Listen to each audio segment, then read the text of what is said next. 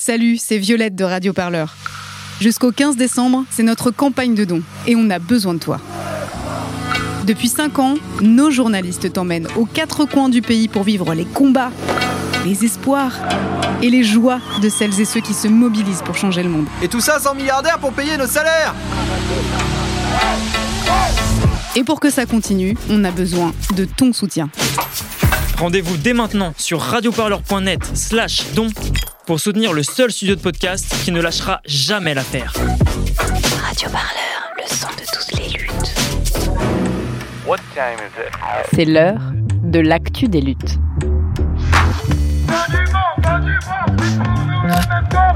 Un podcast de Radio Parleur. Le son de toutes les luttes.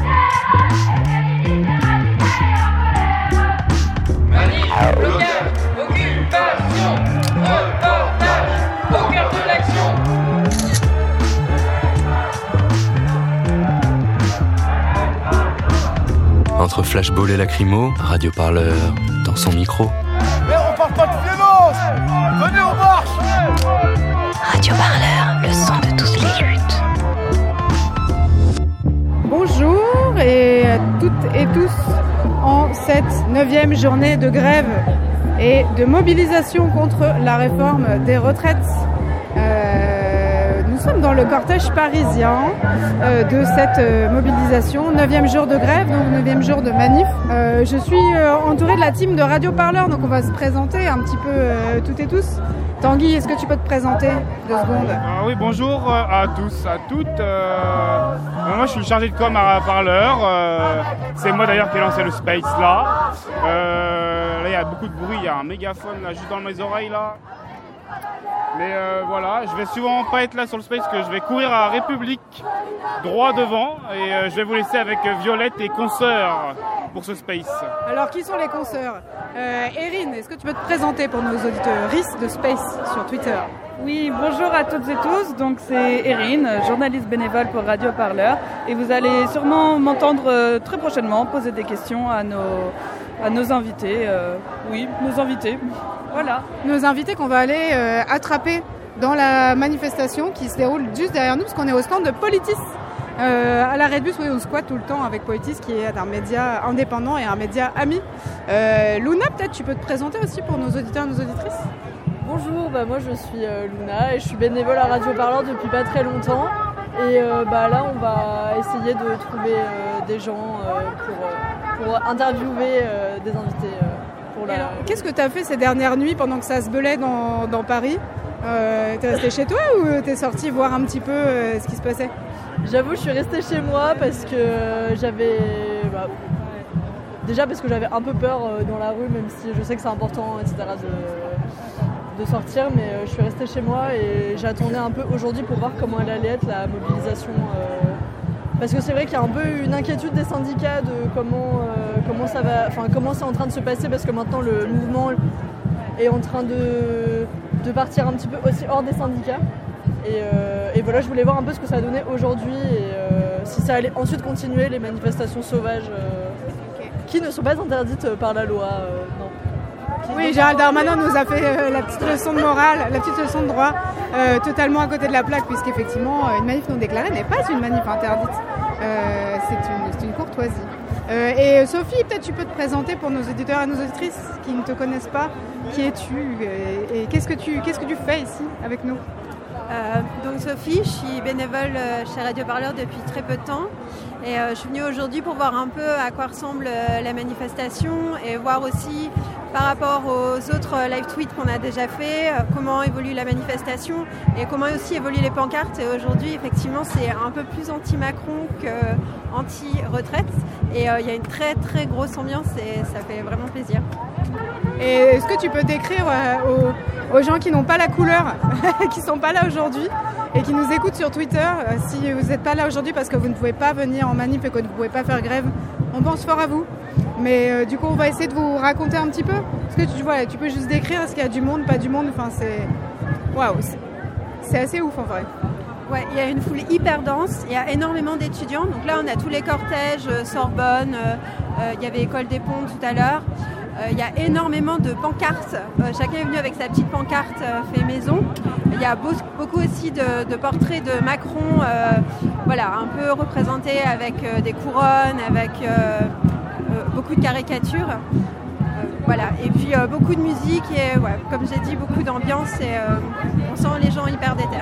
C'est quoi le slogan qui t'a fait le plus rire depuis le début de cette mobilisation? Est-ce qu'il y en a un qui te revient en tête ou un slogan un peu fort ou est-ce qu'il y a un truc qui t'a marqué euh, il y avait un appel à la guillotine, je pense que c'est un peu extrême, mais aussi pas mal d'appels au sabotage, à la grève générale, enfin des choses quand même un peu euh, assez fortes en fait sur les programmes. Moi j'ai trouvé très drôle, 1664 euh, c'est une bière, pas une carrière. alors bah, écoutez, on va, on va commencer. Est-ce que les filles Bonjour Fanny, comment ça va Une nouvelle recrue de Radio Parleur qui vient de rejoindre la team. Euh, bonjour, je suis Fanny, j'ai rejoint euh, Radio Parleur.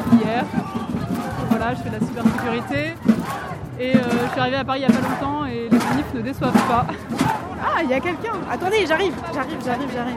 Alors, qu'est-ce que les gens ont à raconter aujourd'hui dans cette mobilisation? Parce que est-ce qu'on va se répéter les mêmes trucs qu'on s'est répétés pendant mille ans ou pas? Bonjour on se connaît Oui, c'est vrai, on se connaît. Mais alors, mes, auditeurs et mes auditrices ne te connaissent pas. Ah Est-ce que tu peux te présenter, s'il te plaît? Alors, je m'appelle Florian Grenon. Euh, je suis du coup militant pour les jeunes écologistes. Euh, euh, et, du coup, bah, je viens manifester ici, évidemment, pour, pour protester contre la réforme des retraites. Et on espère qu'il va y avoir beaucoup de monde par rapport à, l'intervention de Macron hier. Bah là, c'est plus un espoir, c'est une réalité, non? Euh, ben, on ne sait pas encore, on n'a pas encore les chiffres. Euh, donc du coup, mais c'est vrai qu'il y a énormément de monde, ouais, effectivement.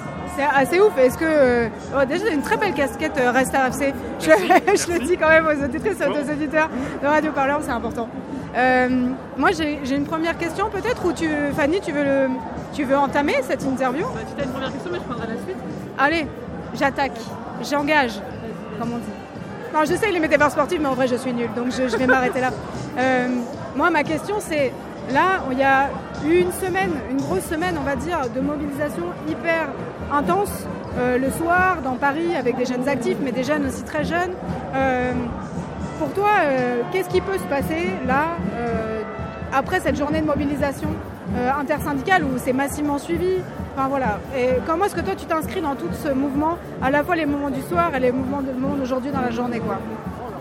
Déjà, la mobilisation, n'est pas terminée parce qu'il y a encore euh, le passage au Conseil constitutionnel. Donc ça veut dire que euh, jusqu'à ce passage-là, euh, on pourra continuer à manifester, même s'il ne se passera rien au niveau du gouvernement et au niveau du, potentiel retrait de la réforme.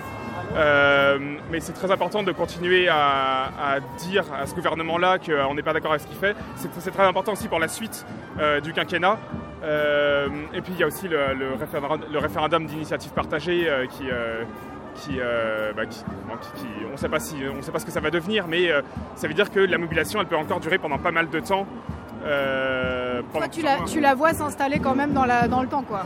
Bah, j'espère que ça aboutira à des réflexions et des, des, inflexions de position de la part du gouvernement, ouais, clairement.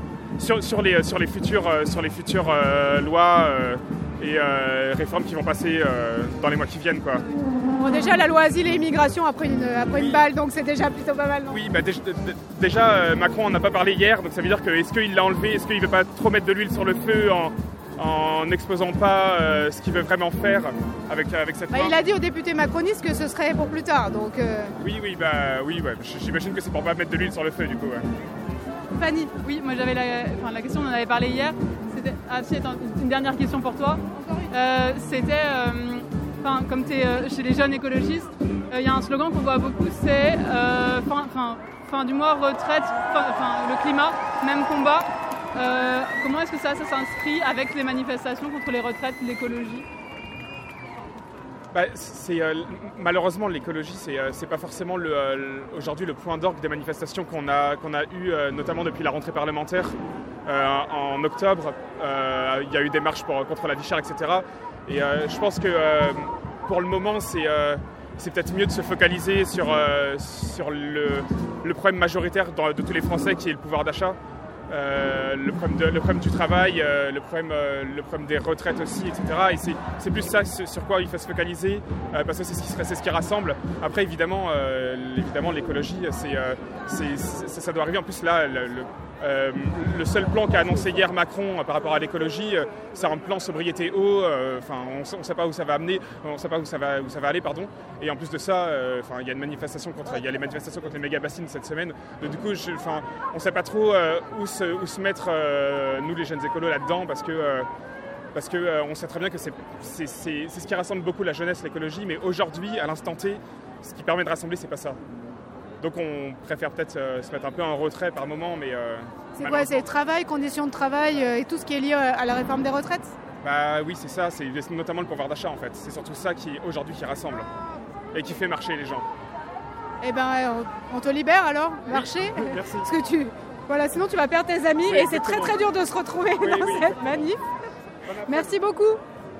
Mais euh, donc qu'est-ce qu'on disait? Oui, pas mal d'explosions là devant nous dans cette manifestation qui part euh, de Bastille euh, pour aller jusqu'à euh, jusqu'à Opéra. euh, pour raconter un petit peu ce qui se passe autour de nous, il y a énormément de gens et on voulait vous faire écouter un petit peu ces personnes qui se manifestent, qui se manifestent et qui se mobilisent à nos côtés. Bonjour à toutes les deux. Bonjour. N'ayez pas peur, c'est que du son, c'est rien du tout. Ce n'est que du son. Oui, Voilà. euh, elle nous a dit. Tant mieux. Merci. Euh, Est-ce que vous pourriez juste simplement vous présenter, me dire un peu votre prénom, euh, votre âge, qu'est-ce que vous faites là Voilà, nous en dire un petit, un petit mot de vous. Voilà, bah moi je m'appelle Corinne, j'ai 54 ans et euh, j'ai un mari qui est à la retraite et je pensais euh, le retrouver dans 8 ans à la retraite et là bah, ça va être 10 ans donc euh, je suis à la fois en colère et euh, à la fois euh, hyper dégoûtée quoi. Voilà. C'est euh, mon état d'esprit euh, en ce moment. Et alors à vos côtés, euh, C'est ma fille. c'est votre fille. Est-ce Ouais. que tu veux dire un petit mot? Ok, euh, je m'appelle Méline, j'ai 25 ans et euh, donc euh, bah, je suis ici pour euh, notamment bah, pour le droit à la retraite à un âge décent de 1 et de 2 aussi euh, parce que euh, le gouvernement actuel euh, on a un peu rien à faire de la démocratie. Ça fait euh, de bonnes raisons d'être ici, au moins. Euh, Fanny, est-ce que tu veux poser, euh, commencer par poser une question et je prendrai la suite? Euh, je voulais savoir si c'était la première fois que vous manifestiez ensemble ou pas. Est-ce que vous avez fait d'autres manifs ensemble? Non, c'est la première fois qu'on manifeste ensemble. Euh, mais depuis le début, euh, depuis les premières manifs de janvier, euh, c'est ma septième, moi. D'accord, Voilà. septième manif. Oui, oui. J'en ai raté que deux. Et alors, euh, comment est-ce que vous voyez euh, la mobilisation qui s'est quand même beaucoup durcie ces derniers, ces derniers jours, depuis le 49-3 la semaine dernière en fait? Ben, franchement, moi je comprends. Enfin, on a l'impression euh, d'être complètement ignoré. Et donc c'est sûr que ça, personnellement, je le ferai pas, mais ça donne envie de, de partir dans la violence. Enfin, c'est c'est presque de la provocation, quoi. Le, cet état d'esprit, on a l'impression que, bah, je sais pas, euh, tous- ces millions de gens qui viennent là, ça, euh, ils en ont rien à secouer. Vous, avez regardé Macron hier à 13h Euh, je, bah, il m'entend pas, alors je l'entends pas non plus. Si, euh, quand il écoute pas, on n'écoute pas, oui, c'est Bah un peu, oui, c'est un peu normal. euh, voilà. Puis de toute façon, euh, apparemment, j'ai juste écouté les décryptages. Euh, en gros, il a rien dit, sauf qu'il poursuit dans la même direction. Donc euh, j'ai bien fait de pas. Mais il a dit. euh, de pas. Non, non, mais j'ai entendu. Hein. Oui, bah, c'est ça, ouais. Il a bien. Bah, il a pas bien entendu toujours, alors. quoi. Il est sourd peut-être. ou non comprenant Ça, c'est une autre, euh, c'est une autre question. Et hum, le fait que la CGT appelle aujourd'hui à mettre euh, la France complètement à l'arrêt, que l'intersyndicale soit vraiment hyper droite dans ses bottes en disant là, en fait, euh, c'est pas le moment d'abandonner. Est-ce que ça vous donne de l'espoir pour la suite du mouvement? Oui, ben, bien sûr. Bah oui, oui, sinon on ne serait pas là. Enfin, je veux dire, tous ceux qui sont là, quelque part, ils y croient. Sinon, euh, on serait resté chez nous ou au travail. Ou, euh, Oui, oui, bien sûr. On est dans un rapport de force, il faut y croire, euh, même si on n'est pas euh, en position euh, pour l'instant de... En position de, de force, bah si, quand on voit le nombre de gens qui sont là dans la rue, c'est quand même assez, euh, assez impressionnant. Mais Fanny, tu veux poser une autre euh, question? Tout est à sec Euh, moi, j'avais une ou deux questions sur votre, euh, sur la, votre situation à vous. C'est-à-dire que euh, il y a pas mal de gens qui, dans les dernières mobilisations, nous ont dit oui, d'accord, la retraite, mais surtout les conditions de travail aujourd'hui.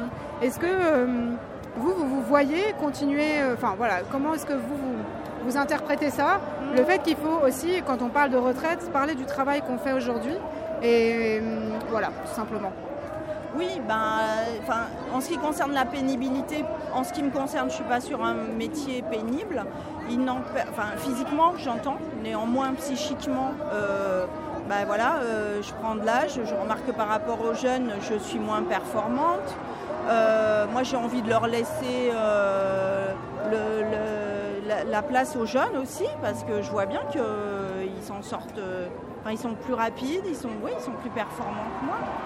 Et, euh, et j'avais un, un autre. euh, vous- votre question, vous pouvez me la rappeler? J'avais un, un autre truc en tête, mais là. euh, Bah, sur- C'était sur vos conditions de travail. Est-ce que vous, vous considérez que vos conditions de travail sont correctes, sont même plutôt bonnes, ou voilà, ou, ou bof non, mais personnellement, je peux pas me plaindre, mais honnêtement, j'ai envie de faire autre chose, quoi. Enfin, j'ai pas envie de passer ma vie à- au boulot. Est-ce que c'est votre euh, cas aussi Euh, bon, 25 ans. Est-ce que vous travaillez déjà? Oui, oui, oui, je travaille. Je travaille depuis, euh, le, depuis quelques mois, 5 mois. Et hum, est-ce que je peux vous demander ce que vous faites comme, euh, comme travail? Ok. Euh, on va dire, euh, je suis dans, tout- dans l'aide administrative de- dans une ONG, une grande ONG. Et est-ce que vous diriez que vos conditions de travail sont, euh, on va faire un gradient, bonnes, bof ou vraiment pourries Non, elles sont plutôt bonnes.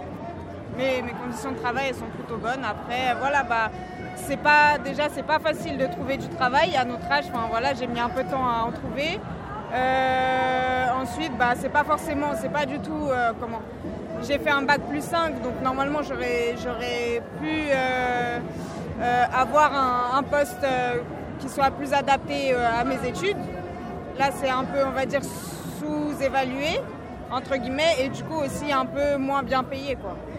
Et du coup, si vous avez des bonnes conditions de travail, bon, même si c'est pas hyper bien payé, vous pouvez travailler jusqu'à 70 ans, c'est ok Bah, je- non, je pense pas. Enfin, bah non. non. En gros, ça veut dire que c'est pas parce qu'on a des bonnes conditions de travail que c'est ok de travailler jusqu'au, jusqu'à, jusqu'à en mourir, quoi. Ouais, ouais, on va dire j'ai des bonnes conditions de travail entre guillemets par rapport à d'autres, mais en attendant, le travail, c'est quand même éreintant. Euh, on fait on fait du 37 heures par semaine, je crois. Donc en fait, on sort de chez nous, on peut rien faire le matin. On rentre chez nous, c'est trop tard. Et puis on est trop fatigué. Le week-end, euh, bah, si on habite tout seul, il faut qu'on fasse le ménage, la cuisine, qu'on prépare ce qu'on a à manger pour toute la semaine. Et puis voilà quoi. Enfin, personnellement, en plus de ça, j'ai une situation de handicap. Bah, j'ai plus de vie à côté du travail en fait. Donc euh, ça, jusqu'à 60 ans déjà, ça serait, ça serait un effort euh, incommensurable. Mais alors, euh, si on imagine encore plus tard, bah, ça fait vraiment mal et ça donne pas envie de voir l'avenir en fait. Et ben, on va continuer à se battre alors. Merci beaucoup d'être venu témoigner en micro. On peut entendre le. Oui, vous pourrez entendre ça sur Radio Parleur. Là, vous faites sur le compte Twitter, si vous y allez. Dans- sur le compte Twitter de Radio Parleur. Vous pouvez réécouter les, les directs. Radio parleur. Voilà. Voilà. C'est les petits carrés blancs comme ça sur les spaces. C'est à vous. Et bonne manif. À vous aussi. Merci. Bah oui, j'ai bien. En fait, c'est normal de. Bah c'est vrai qu'on est que deux, alors, euh, alors c'est pas simple. Donc, donc là, on a le, le char de FO Activité Postale et Télécommunications qui met une ambiance assez folle. On se croirait un petit peu en boîte de nuit. Euh, Il y a énormément de jeunes derrière eux. Très clairement, ils ont compris comment les abattre, vous pouvez entendre. Enfin, voilà. On va poser les questions. Ouais. Je les présente et ensuite je te, je te laisse poser les questions. Il y a de l'ambiance, hein. Il y a de l'ambiance. Bonjour à vous. Est-ce que vous pourriez simplement juste vous présenter Oui, donc euh, le- Laurence, et euh, je, suis, euh, je travaille à EDF et je suis dans les manifestations depuis le début parce que je suis euh, contre, euh, ce qui se passe en ce moment. Et vous? Euh, moi, Marc, euh, ancien, je suis retraité, mais je continue à être avec mes collègues pour les, euh, pour les aider. C'est généreux de votre part. Est-ce que vous pouvez me dire de quel syndicat vous êtes? Parce qu'on ne le voit pas sur vos chasubles. Force, force ouvrière. Ok, ça marche. Fanny, est-ce que tu veux poser les, les questions à nos invités qui sont là Euh, enfin, je vois que vous êtes syndiqué, donc j'imagine que vous avez fait beaucoup de, de- de manifestations. Est-ce que celle-ci, vous sentez qu'il y a une énergie différente par rapport aux précédentes Ah, complètement. C'est complètement fou, c'est revigorant, c'est incroyable.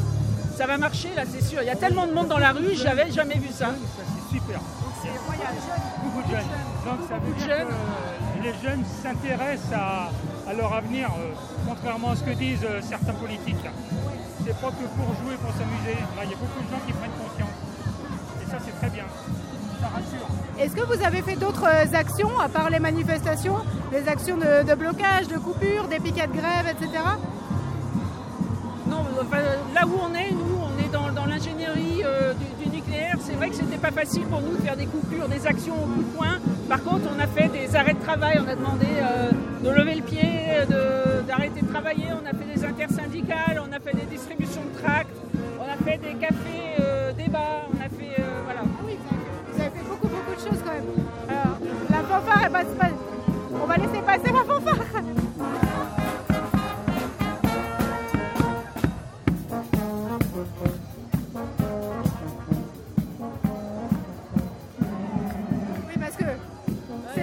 compliqué sinon.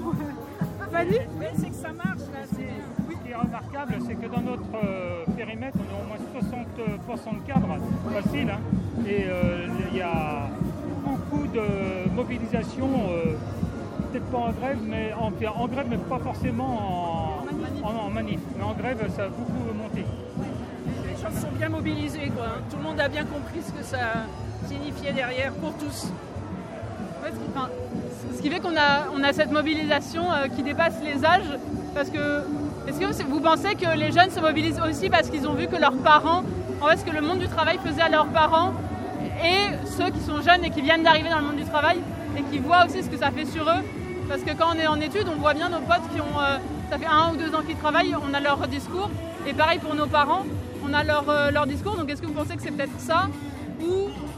Euh, ou c'est, juste, euh, ils se mobilisent plus parce qu'ils ont appris avec l'écologie, euh, et voilà, et pour a- Les parents, ça joue aussi, effectivement, hein, parce qu'on échange, on discute.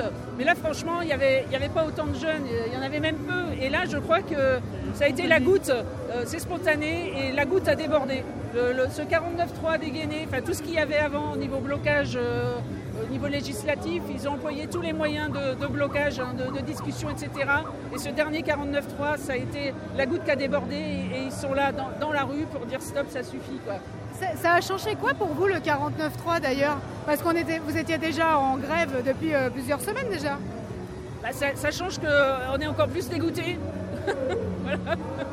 Ça vous met encore On plus est- en On pétard. pas surpris, euh, mais euh, encore plus dégoûté. Avaient très peur que ça passe pas, ils ont fait des- la sécurité, ils ont le droit parce que c'est inscrit dans la Constitution, mais au niveau démocratique et puis euh, social, c'est désastreux. quoi. Ça va avoir la preuve. hein, c'est- En fait, en fait, ça passait pas. C'est pour ça qu'ils ont dégainé le 49.3, parce que ça ne passait pas. Ils avaient fait les comptes, ça passait pas. Est-ce que, est-ce que vous trouvez que enfin, cette semaine, entre le 49.3 et le discours d'hier, c'est juste enfin, de l'insulte sur de l'insulte, enfin, sur de la violence? Et c'est pour ça que les gens sont aussi mobilisés aujourd'hui Oui, oui, oui, persuadé, persuadé. Insulte sur insulte. Est-ce que vous comprenez et comment est-ce que vous interprétez aussi les mouvements euh, dans la rue le soir euh, Les gens qui crament les poubelles, qui sortent, qui, qui cassent, etc. Enfin, quel, quel regard vous portez là-dessus? Alors, On va les laisser passer. C'est pas facile, hein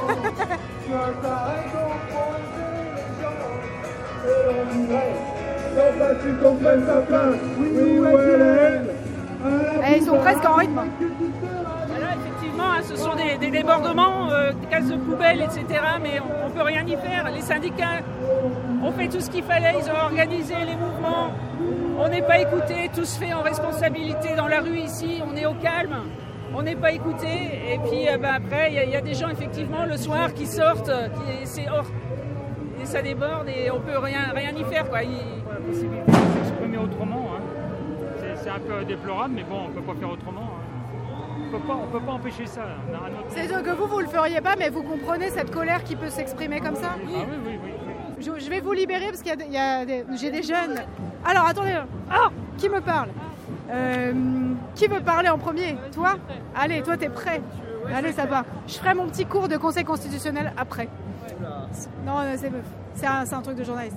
Alors, bienvenue. Tu es en direct sur le space Twitter de Radio Parleur, média indépendant des luttes. Euh, Est-ce que tu veux bien juste te présenter pour euh, les personnes qui nous écoutent? Bien, bonjour, euh, je m'appelle Alexandre, j'ai 21 ans et je suis étudiant en école d'ingénieur. Bienvenue. Euh, bah écoute Fanny, je te, je, te, je, te, je te laisse tenir le crachoir, comme on dit. Très bien. Oui, euh, tu tiens le petit kit Marlene oui. Eh C'est bon. ben. Oui, euh, petite question. Enfin, moi j'ai été en école d'ingénieur aussi, et euh, c'était vraiment pas très politisé. Alors, euh, enfin, pourquoi? Comment ça se fait que tu sois là? Euh, Raconte-nous ton parcours politique.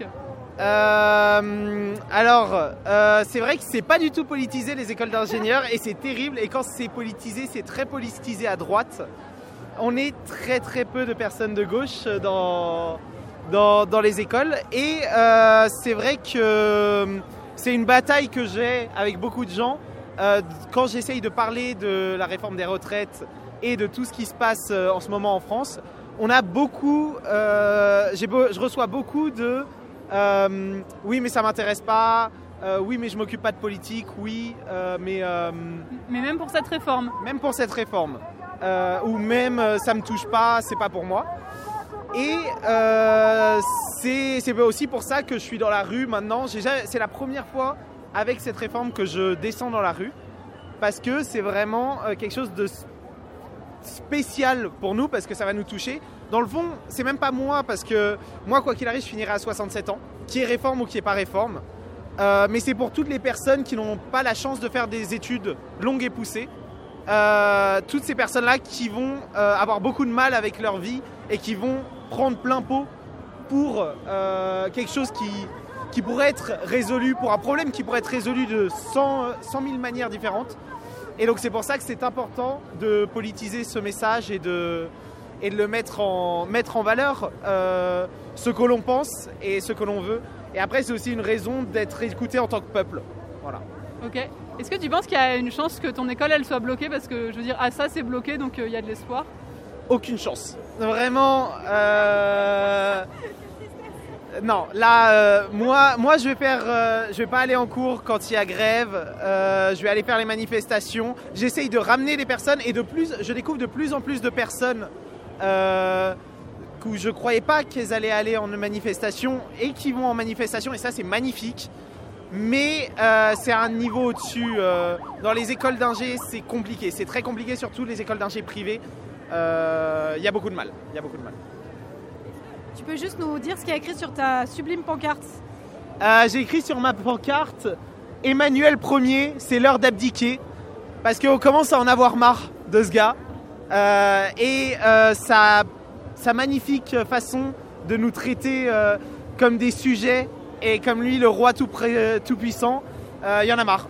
Et donc, on... moi, je suis carrément pour la fin de cette république et qu'on parte sur quelque chose d'autre, quelque chose de nouveau et quelque chose où on écoute euh, le peuple. On dit que les nouvelles générations euh, ont davantage envie de participer à la vie démocratique et sont moins sur le logiciel des anciens, euh, enfin disons de la démocratie représentative où juste on élit quelqu'un puis il fait le boulot pour nous. Un peu euh, genre c'est le chef qui doit bosser quoi. Est-ce que toi tu te reconnais là-dedans sur le fait de vouloir participer concrètement à la vie politique? Euh, totalement. Pour moi, on doit passer sur un, système qui ressemble plus euh, au système suisse, où on a plus l'usage des référendums, plus l'usage de la consultation euh, des personnes, au moins sur les questions importantes et euh, sur les sujets brûlants. En aucun cas, ça devrait être des personnes qui ont été élues une fois il y a cinq ans, qui doivent s'occuper du problème, du, qui doivent s'occuper du sort de, de la France entière. C'est pas possible. Merci. Ouais, écoute, c'est hyper clair. Je, j'achète. Voilà. Merci beaucoup. Bah, élisez-moi président alors. Eh ben, à très bientôt pour, ton, pour ta prochaine campagne. Bien sûr, Alors. 2027. Bonne manif, merci beaucoup. Eh bien, euh, allez, hop, c'est reparti. Bonjour. Bonjour, bonjour, bonjour. Comment allez-vous? Très bien. Très bien Bah ça va. c'est ma fille. C'est votre... Oh, super Deux filles, deux meufs, trop bien, j'achète. Est-ce que vous pourriez... euh, Oh mais ils fument une clope donc ça m'intéresse pas. Est-ce que vous pourriez simplement euh, vous, vous présenter, dire un petit mot euh, de qui vous êtes euh, aux personnes qui nous écoutent? Bonjour, donc moi je suis Anne et je suis enseignante. Je crois que votre fonction a été en- engloutie dans le pétard. Je suis donc enseignante professeure des écoles, mais mise à disposition d'une association. Donc je suis plus devant élèves, mais je travaille quand même dans le, en- on va dire dans le domaine de l'éducation euh, au sens large. D'accord. Voilà. Et vous-même? Moi, je suis Suzanne, euh, la fille de Anne, euh, et euh, je suis euh, passionnée de plein de choses, parce que j'ai pas envie de dire ma profession, Bah, tu parce peux, que... parce que ça va. Oui, oui, non, je suis dans le social, et c'est- très bien. Non, non, mais, mais, euh, voilà. Du coup, vous travaillez, vous n'avez- vous êtes plus étudiante? Mais en fait, j'aime pas trop le fait de se présenter par sa profession. C'est ça. Alors, qu'est-ce que vous aimez dans la vie? J'aime euh, la musique, euh, j'aime les gens, j'aime euh, l'inclusion, j'aime euh, pas la réforme des retraites et euh, j'aime ma maman. Est-ce que vous aimez les manifestations en mars 2023 Ça va. Franchement, ouais. Ouais, j'aime bien. L'enthousiasme est mitigé même. Non, parce qu'il y a beaucoup de violence et moi, j'aime pas trop la violence. Est-ce que ça vous fait peur ou parce que vous la désapprouvez moralement? Les deux. Voilà. je suis très Vous n'êtes pas allé se beler dans Paris ces derniers jours Non. Euh, Est-ce que... Quoi, quoi, quoi Ah non, il a regardé. Là. Il a failli. Ce soir, il ira. D'accord, très bien. Bon, on dira, dira pas qui il est. De toute façon, on s'en fout, il n'y a pas la photo. Donc c'est pas grave. Euh, alors, pour vous, est-ce qu'il y a eu un, un- quand même un basculement au, au moment du, du 49-3 euh, la semaine dernière Parce que ça fait quand même un petit moment là que les manifs se succèdent et se ressemblent pas, parce qu'aujourd'hui c'est quand même assez waouh. Euh, mais voilà, est-ce que pour vous, le 49-3, ça a été quand même un basculement? Bah, clairement, euh, ça a été un basculement, d'autant plus que c'était quand même euh, pas le premier de ce gouvernement déjà. Et puis, euh, en plus, on y a cru, parce qu'il y a neuf voix. voilà, pour une fois, d'habitude, voilà, on se dit bon, il faut, un- il faut une motion de censure, mais enfin bon, hein, voilà. hein. Donc là, euh, et puis bon, ça prouve la lâcheté une fois de plus de ce gouvernement, et même pas aller jusqu'au vote, alors qu'ils nous ont dit, euh, ils nous ont tenu le discours, euh, non mais nous, on va pas, on va pas recevoir les syndicats, on n'écoute pas la rue, parce qu'on est dans le débat démocratique, parce que pour l'instant la parole est aux députés, au Parlement et aux sénateurs, et puis finalement, bah, un 49-3 derrière, quoi. Donc euh, bon, il n'y a rien à en attendre à part être dans la rue, quoi. vous, vous hochez la tête je- bah, je suis d'accord. Non, franchement, je suis d'accord. Et puis, euh, enfin, en vrai, c'est encore une fois abusé. C'est encore une fois. euh, J'ai le droit de dire ce que je veux ou pas? Ok, bah, c'est encore une fois. Ce... On est encore en démocratie Pitié Ça- Non, mais parce que ça va être vulgaire. Ça montre encore une fois qu'on se fait enculer. Et moi, j'en ai marre en fait. Oui, alors que la sodomie, c'est entre amis. Normalement. Voilà, Ou entre souvent. amoureux.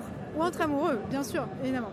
Euh, mais du coup, ça veut dire aussi que là, est-ce que pour vous, le mouvement a connecté à la fois le problème démocratique et le problème de la réforme, en fait, qui sont quand même deux problèmes. Enfin, il y a la méthode d'un côté et la réforme euh, sur le fond. Est-ce que pour vous, là, pour vous, les deux sont aussi importants l'un que l'autre?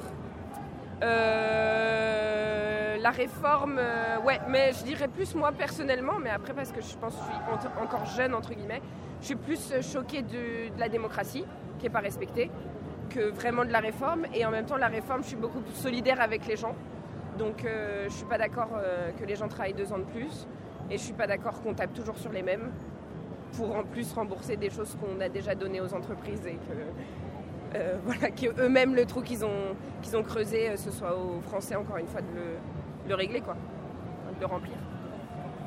Luna, est-ce que toi, tu as des questions pour nos, nos deux invités Euh, Qu'est-ce que vous pensez justement On parlait de- du changement qui s'était opéré depuis le 49.3. Qu'est-ce que vous pensez du fait que les syndicats peuvent être euh, parfois un peu inquiets des manifestations sauvages euh, qui se sont passées depuis le début de la semaine? Euh, Est-ce que vous, vous trouvez que c'est bien que euh, tout le monde se mobilise hors des syndicats et qu'en fait ça fasse une espèce d'émulation euh, populaire euh, immense? Ou est-ce que vous pensez qu'il vaut mieux que ce soit quand même dire, géré entre guillemets voilà. Moi, je pense qu'il faut les deux. Moi, personnellement, j'irai peut-être pas, en plus, bon, avec mon âge, et puis même parce que c'est pas trop mon truc non plus, euh, j'irai pas dans les manifestations du soir, des manifestations un peu plus comme ça, de soulèvement, on va dire, et peut-être où il peut y avoir de la violence. Moi, je suis plus dans les manifestations un peu euh, euh, encadrées par les syndicats. En revanche, euh, je comprends très bien que bah, y, a- d'autres personnes qui, aient- qui envie de s'exprimer autrement et qui euh, veuillent aller un peu au combat, quoi.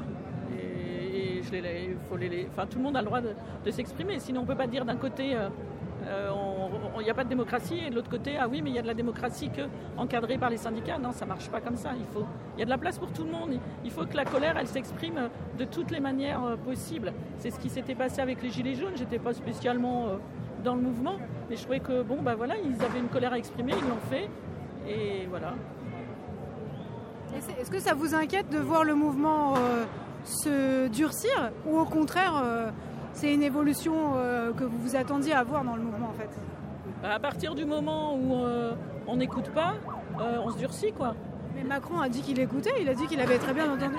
Ouais, il écoute, va- il, écoute, il écoute, il écoute, va- il écoute vachement. Euh, Il est dans le dialogue même. Mais oui, il est complètement dans le dialogue et mais en fait, mais il s'en tape. Donc euh, voilà, il écoute. Non mais il nous écoute.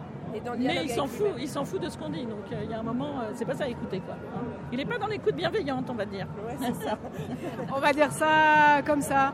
Et moi j'ai une, petite question aussi sur les, les conditions de travail justement parce que euh, on parle de bosser deux ans de plus, mais euh, est-ce que ça, ça- ça réveille aussi un peu chez vous euh, le- les conditions de travail de maintenant? C'est-à-dire est-ce que vous, dans vos conditions de travail d'aujourd'hui, vous vous verriez bosser plus longtemps? Et est-ce qu'on vous aurait dit la même chose il y a 10 ou 15 ans? Ça aurait été pareil Parce que est-ce que les conditions de travail ne sont pas un peu évoluées quand même? Alors, euh, ben, moi, ça aurait été pareil euh, il y a 10 ou 15 ans, parce que moi, quand j'ai commencé à travailler, j'aurais dû travailler. Je suis partie pour 37 ans et demi. Au bout d'un moment, on m'a dit ça va être 40 ans. Après, on m'a dit ça va être 42 ans.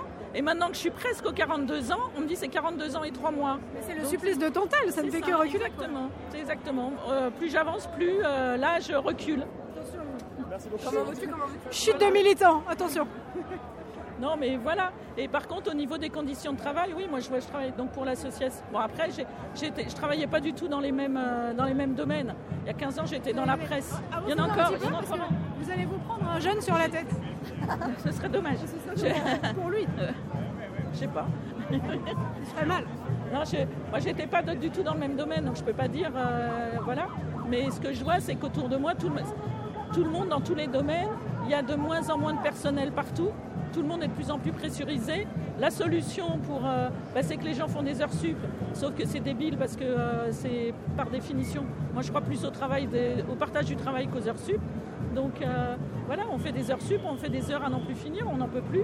Moi, je vois mes collègues enseignants, alors n'en parlons pas, moi je suis plus devant école et puis je vais m'arrêter bientôt. Je suis plus concernée, mais l'histoire du pacte de Papendiaï, c'est juste un scandale, quoi. Il veut, euh, ou alors il va enfin nous payer pour ce qu'on fait déjà gratuitement depuis longtemps, quoi. Donc voilà. Le pacte, c'est euh, le principe, si j'ai bien compris, vous m'arrêtez si j'ai si faux, c'est OK, on revalorise les salaires, mais si vous faites des trucs en plus. Oui, sauf que c'est des trucs en plus qu'on fait déjà. Et Mais euh, En fait, juste payer les gens pour faire des trucs, ça s'appelle payer les gens, ça s'appelle pas les augmenter en fait. Exactement, exactement, c'est ça. C'était comme quand ils voulaient euh, donner, le R- enfin, donner le RSA aux gens qui, euh, qui, qui faisaient du- qui bossaient quoi. Ben, ça s'appelle un, un salaire, ça s'appelle pas le RSA. Oui, bah oui, oui. Voilà. C'est comme faire travailler des grands-mères en auto-entrepreneur, ça s'appelle pas de l'entrepreneuriat, ça s'appelle de l'exploitation, mais bon, voilà. Il y a des choses comme ça. Euh, bah écoutez, je vous remercie beaucoup. Je vais, on va faire- refaire un petit tour dans la manif, mais ouais, euh, peut-être passer avant que le gros nuage nous rattrape là. Moi, je pense que c'est des fumis, mais c'est de la poudre. Ouais. Bon, on verra ça. Bon, bah peut-être à tout à l'heure. On verra. Merci beaucoup. Alors, bonjour monsieur. Ouh là là, mais vous êtes fort dangereux, que se passe-t-il? Vous allez nous trancher la tête. Faites atten- attention parce que la guillotine et tendeur, ça fait pas euh, bon ménage. Euh, eh bien écoutez, cher monsieur, est-ce que vous pourriez simplement vous présenter? Pour les personnes qui nous écoutent, vous êtes en direct sur euh, Twitter, on est sur Space, donc ils vous, ils vous entendent, mais ils ne vous voient pas, rassurez-vous. Donc ils ne voient pas la sublime guillotine que vous avez. Ah, très bien. Allez-y, je vous en prie, présentez-vous. Moi, je suis Daniel, je suis retraité, mais j'ai 64 ans. Et je suis content d'être en retraite et je ne souhaite pas d'être au travail quand on a 64 ans. Je souhaite que ça continue. La guillotine est un travail familial, et avec ma fille qui est là à côté de moi. Ah, vous faites des guillotines en famille? On en a, oui, en fait. Ah ouais, attends. C'est que Macron est un sujet familial, bien sûr. On en parle, on en souffre. Donc, euh, Parce que votre fille est chez les macronistes, c'est ça, j'imagine ah, pas du tout. elle a, elle a- elle a- affûté la lame. Ça marche bien, donc c'est plutôt cool. Vous aviez fait d'autres manifestations avant? Toutes les grèves de cette année, là, toutes les grèves, parce que c'est un sujet qui est beaucoup trop important. Et on sait que si on lâche un tout petit peu, ils vont tout prendre, comme ils sont déjà en train de tout faire. Donc là, c'est un peu le moment où on peut que bloquer. Il y a un truc qui m'énerve, c'est que j'ai l'impression qu'on est obligé de des choses fausses, d'aller plus loin qu'eux, pour qu'ils nous écoutent un tout petit peu. À chaque fois qu'il y a des choses euh, calmes ou euh, réfléchies qui sont faites, en fait, c'est pas entendu. Donc un- en fait, c'est ennuyeux parce qu'à la base, on est anti-violent et au final, ça pousse à la violence. Ça donne envie vraiment de, de, bah, de faire de la merde. C'est le symbole de la guillotine en fait. Elle dit bah, il faut couper les cours aux choses, ça va pas. Il y a, euh, ils prennent des décisions sans tenir compte de, de- de ce qui va nous arriver dans notre vie, ils en ont rien à fiche. Ils défendent des intérêts tellement privés que c'est pitoyable. Pire, eux ils tuent littéralement des gens, notamment les ouvriers qui, tuent, qui meurent beaucoup plus jeunes que les, les cadres ou que ceux qui sont dans les bureaux, les députés, tout ce qui va avec. Et justement, ils votent des lois pour eux, comme en enlevant les, les, les régimes spéciaux, mais pas pour eux. C'est toujours la même chose, c'est les mêmes qui meurent, c'est les mêmes qui souffrent. Et bien sûr, on n'est pas pour la guillotine et on n'est pas pour le- la peine de mort, mais le symbole est important et c'est ça qui veut dire. S'ils continuent de se comporter comme un roi, eh ben, Exactement. Et, vous, qu'est-ce que vous pensez justement du fait que vous, vous êtes en retraite? Comment vous voyez l'évolution des choses depuis que vous, vous avez travaillé et depuis que Macron est arrivé? Comment, comment vous envisagez euh, je, trouve ça super juste de, poser la question du long terme. Les progrès sociaux, le PIB qui augmente, la valeur ajoutée qui est croissante sans cesse, qui n'est jamais redistribuée. Les 60 ans étaient le premier geste et les 35 heures, les premiers gestes de redistribution réelle. Pendant 60 ans, il n'y a rien eu. C'est les deux seuls qu'il y a eu. Et depuis ce temps, et depuis la chute du mur de Berlin, il n'y a plus de communisme pour faire peur au capitalisme. Ils passent leur temps dans tous les pays à rogner tous les petits acquis sociaux, un par un. Donc c'est pour ça qu'il faut réagir, il ne faut pas rien faire. C'est vraiment le capitalisme qui se déploie gentiment sur la terre sans contre-pouvoir. Les fortunes sont devenues si colossales que même un chef d'État comme Macron aurait à à peine le pouvoir pour faire changer les choses. Donc il y a vraiment un travail de fond sur le capitalisme et la redistribution des richesses. C'est ça, le, pour moi, comme ça, je perçois les, les choses. Et sur les, les conditions de travail, ça c'est une question qu'on pose un petit peu à tout le monde. Est-ce que vous, vous avez vu vos conditions de travail s'améliorer, au contraire se dégrader au cours de votre euh, carrière? Dans ma carrière personnelle, moi, je suis un homme très actif. J'ai entrepris beaucoup de choses parce que j'ai eu des dispositions qui m'ont permis de faire ça. Qu'est-ce que vous faisiez d'ailleurs, si je puis me permettre? J'ai fait plusieurs métiers. J'ai été d'abord animateur, chauffeur routier, mais à la fin de ma, carrière, j'ai été chef d'entreprise. Mais j'ai bien vu que je faisais, je dénotais par rapport à mes autres collègues chefs d'entreprise, parce que dans notre entreprise, on partageait beaucoup. J'avais euh, mon passé euh, euh, salarié, ouvrier, qui était imprégné. Donc je voyais bien que la valeur ajoutée n'appartient pas au patron. Et je sais que le point de vue du patron, justement, il peut tout prendre facilement. Il n'y a pas de contre-pouvoir. En étant patron, je m'en suis rendu compte.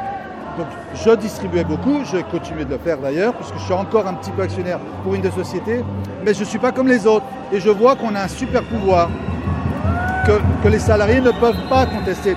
Ils n'ont pas les données.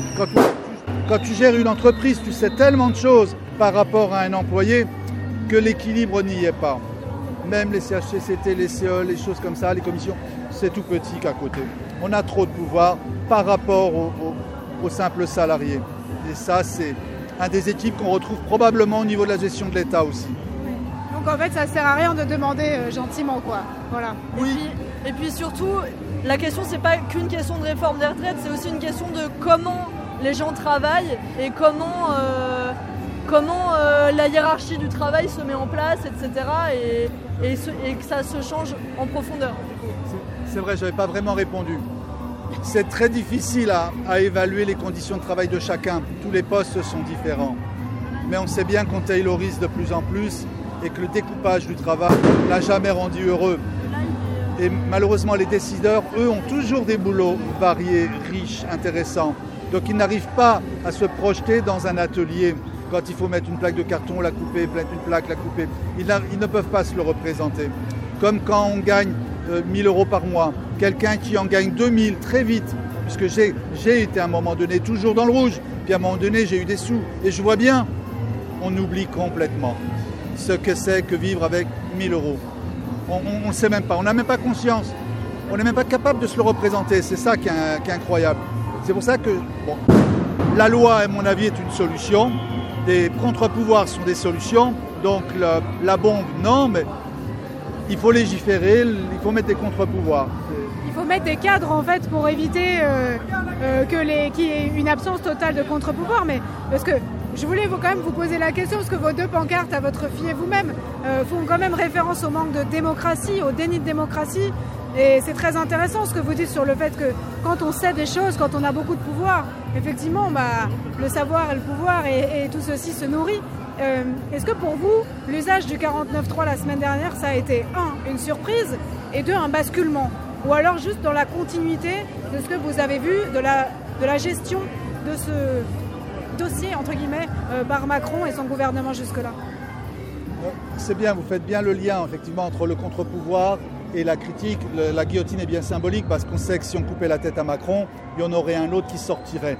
Je crois qu'on aura des problèmes aussi. hein. Je crois que c'est pas tout à fait légal. Bon, je pose cela. Oui, c'est pas le but. Mais c'est quand même dire il y a un problème de démocratie, oui, il y a un problème de contre-pouvoir, il y a, quelque chose là de, fond. Euh, le 49.3 ne nous a pas surpris, enfin moi non plus, ni mes collègues chez les Verts ou euh, au syndicat de, Esther, parce qu'on voit bien que c'est l'homme, il est comme ça, il se contrôle même plus, il est déjà ivre du pouvoir. Il est déjà basculé comme ceux qui gagnent trop, qui ne voient plus le monde. Imaginez les fortunes de Total, de, Bill Gates, de, Walmart. Ces gens n'ont plus la conscience de notre vie euh, ici. Donc c'est une sorte de long continuum en fait, euh, en réalité quoi. Mais alors ça veut dire qu'il faut aller jusqu'où? Euh, Parce que là aujourd'hui il une manifestation qui est hyper suivie. Il y a quand même des émeutes dans les rues depuis maintenant plusieurs jours, depuis l'usage de ce 49.3 et le premier rassemblement. donc à Paris c'était la Concorde, mais dans d'autres villes un peu partout. Pour vous, il faut aller jusqu'où en fait? Mon rêve, c'est qu'aux élections, les gens s'en souviennent et votent LFI ou votent vert. C'est ça mon rêve.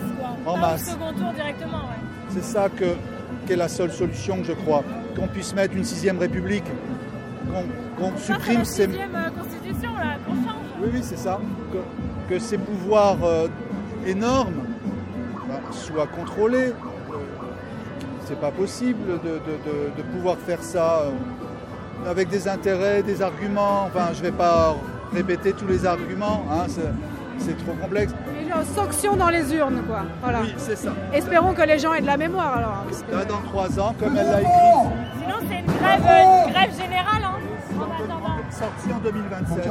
Vous êtes plus pour la grève générale Bah, on va pas attendre encore trois ans parce qu'ils vont continuer à tout péter et en plus on prend le risque de laisser passer le, le FN, enfin le RN. Donc euh, pour moi, là l'objectif c'est de montrer qu'on est réellement impliqué, que tout le monde a compris que c'est dramatique ce qui se passe et donc que tous les services publics et privés fassent la grève en même temps pour que le gouvernement soit obligé bah, soit de passer une motion de censure, euh, soit de faire quelque chose qui change d'un coup, maintenant, et qu'au moins il se calme et pour qu'on puisse au moins en 2027 faire passer quelque chose de plus vivable.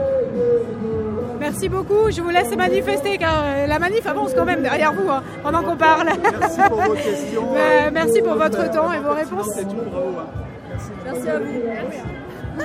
Merci beaucoup. Bonne manif, je pense.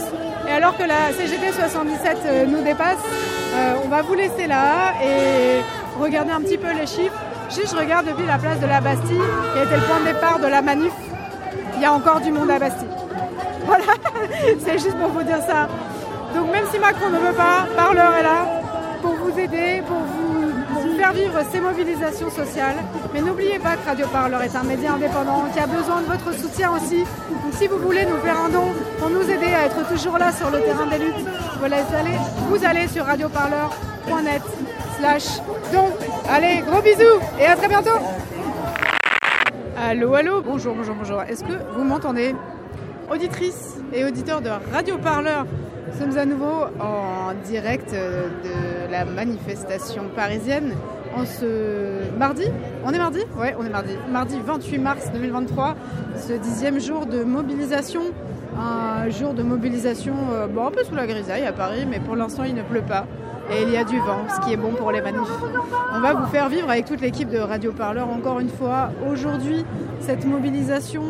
euh, comment dire, cette mobilisation qui peine à se faire entendre, puisque euh, du côté du gouvernement euh, de Macron, évidemment, eh bien, vous aurez noté qu'il n'y a pas beaucoup d'inflexion. Et par inflexion, on veut dire que la réforme est toujours là. Que s'est-il passé sur ces, sur ces dernières semaines? Je vais vous faire un petit, un petit récap. Mais d'abord, euh, je vais vous présenter l'équipe. Donc, euh, Erin Cochet, qui est, euh, disons, à, un jet de flyer de moi, qui va vous faire vivre cette manif en live tweet. Et Violette Voldoir au micro. Nous sommes toujours à côté du stand de Politis, nos amis des médias indépendants, qui, nous, qui nous offrent un peu le, le gîte de leur abribus et la puissance de leur mégaphone pour nous accompagner dans ce suivi de manifestation. Et puis pour poser des questions avec moi, euh, Nina, Nina Novak, est-ce que tu peux te présenter pour les auditrices et les auditeurs qui ne te connaissent pas? Salut, moi je suis Nina, euh, je suis journaliste en service civique à Radio Parleur depuis euh, deux mois et, et j'anime ce live aujourd'hui aux côtés de Violette. Et euh, l'homme qui est en train de, convaincre les manifestantes et les manifestants de nous parler, de discuter avec nous, s'appelle euh, Tanguy. Et euh, c'est lui qui recrute un petit peu les personnes qui vont venir témoigner à ce micro pendant toute cette manif. Je vous fais écouter un petit peu de la fanfare.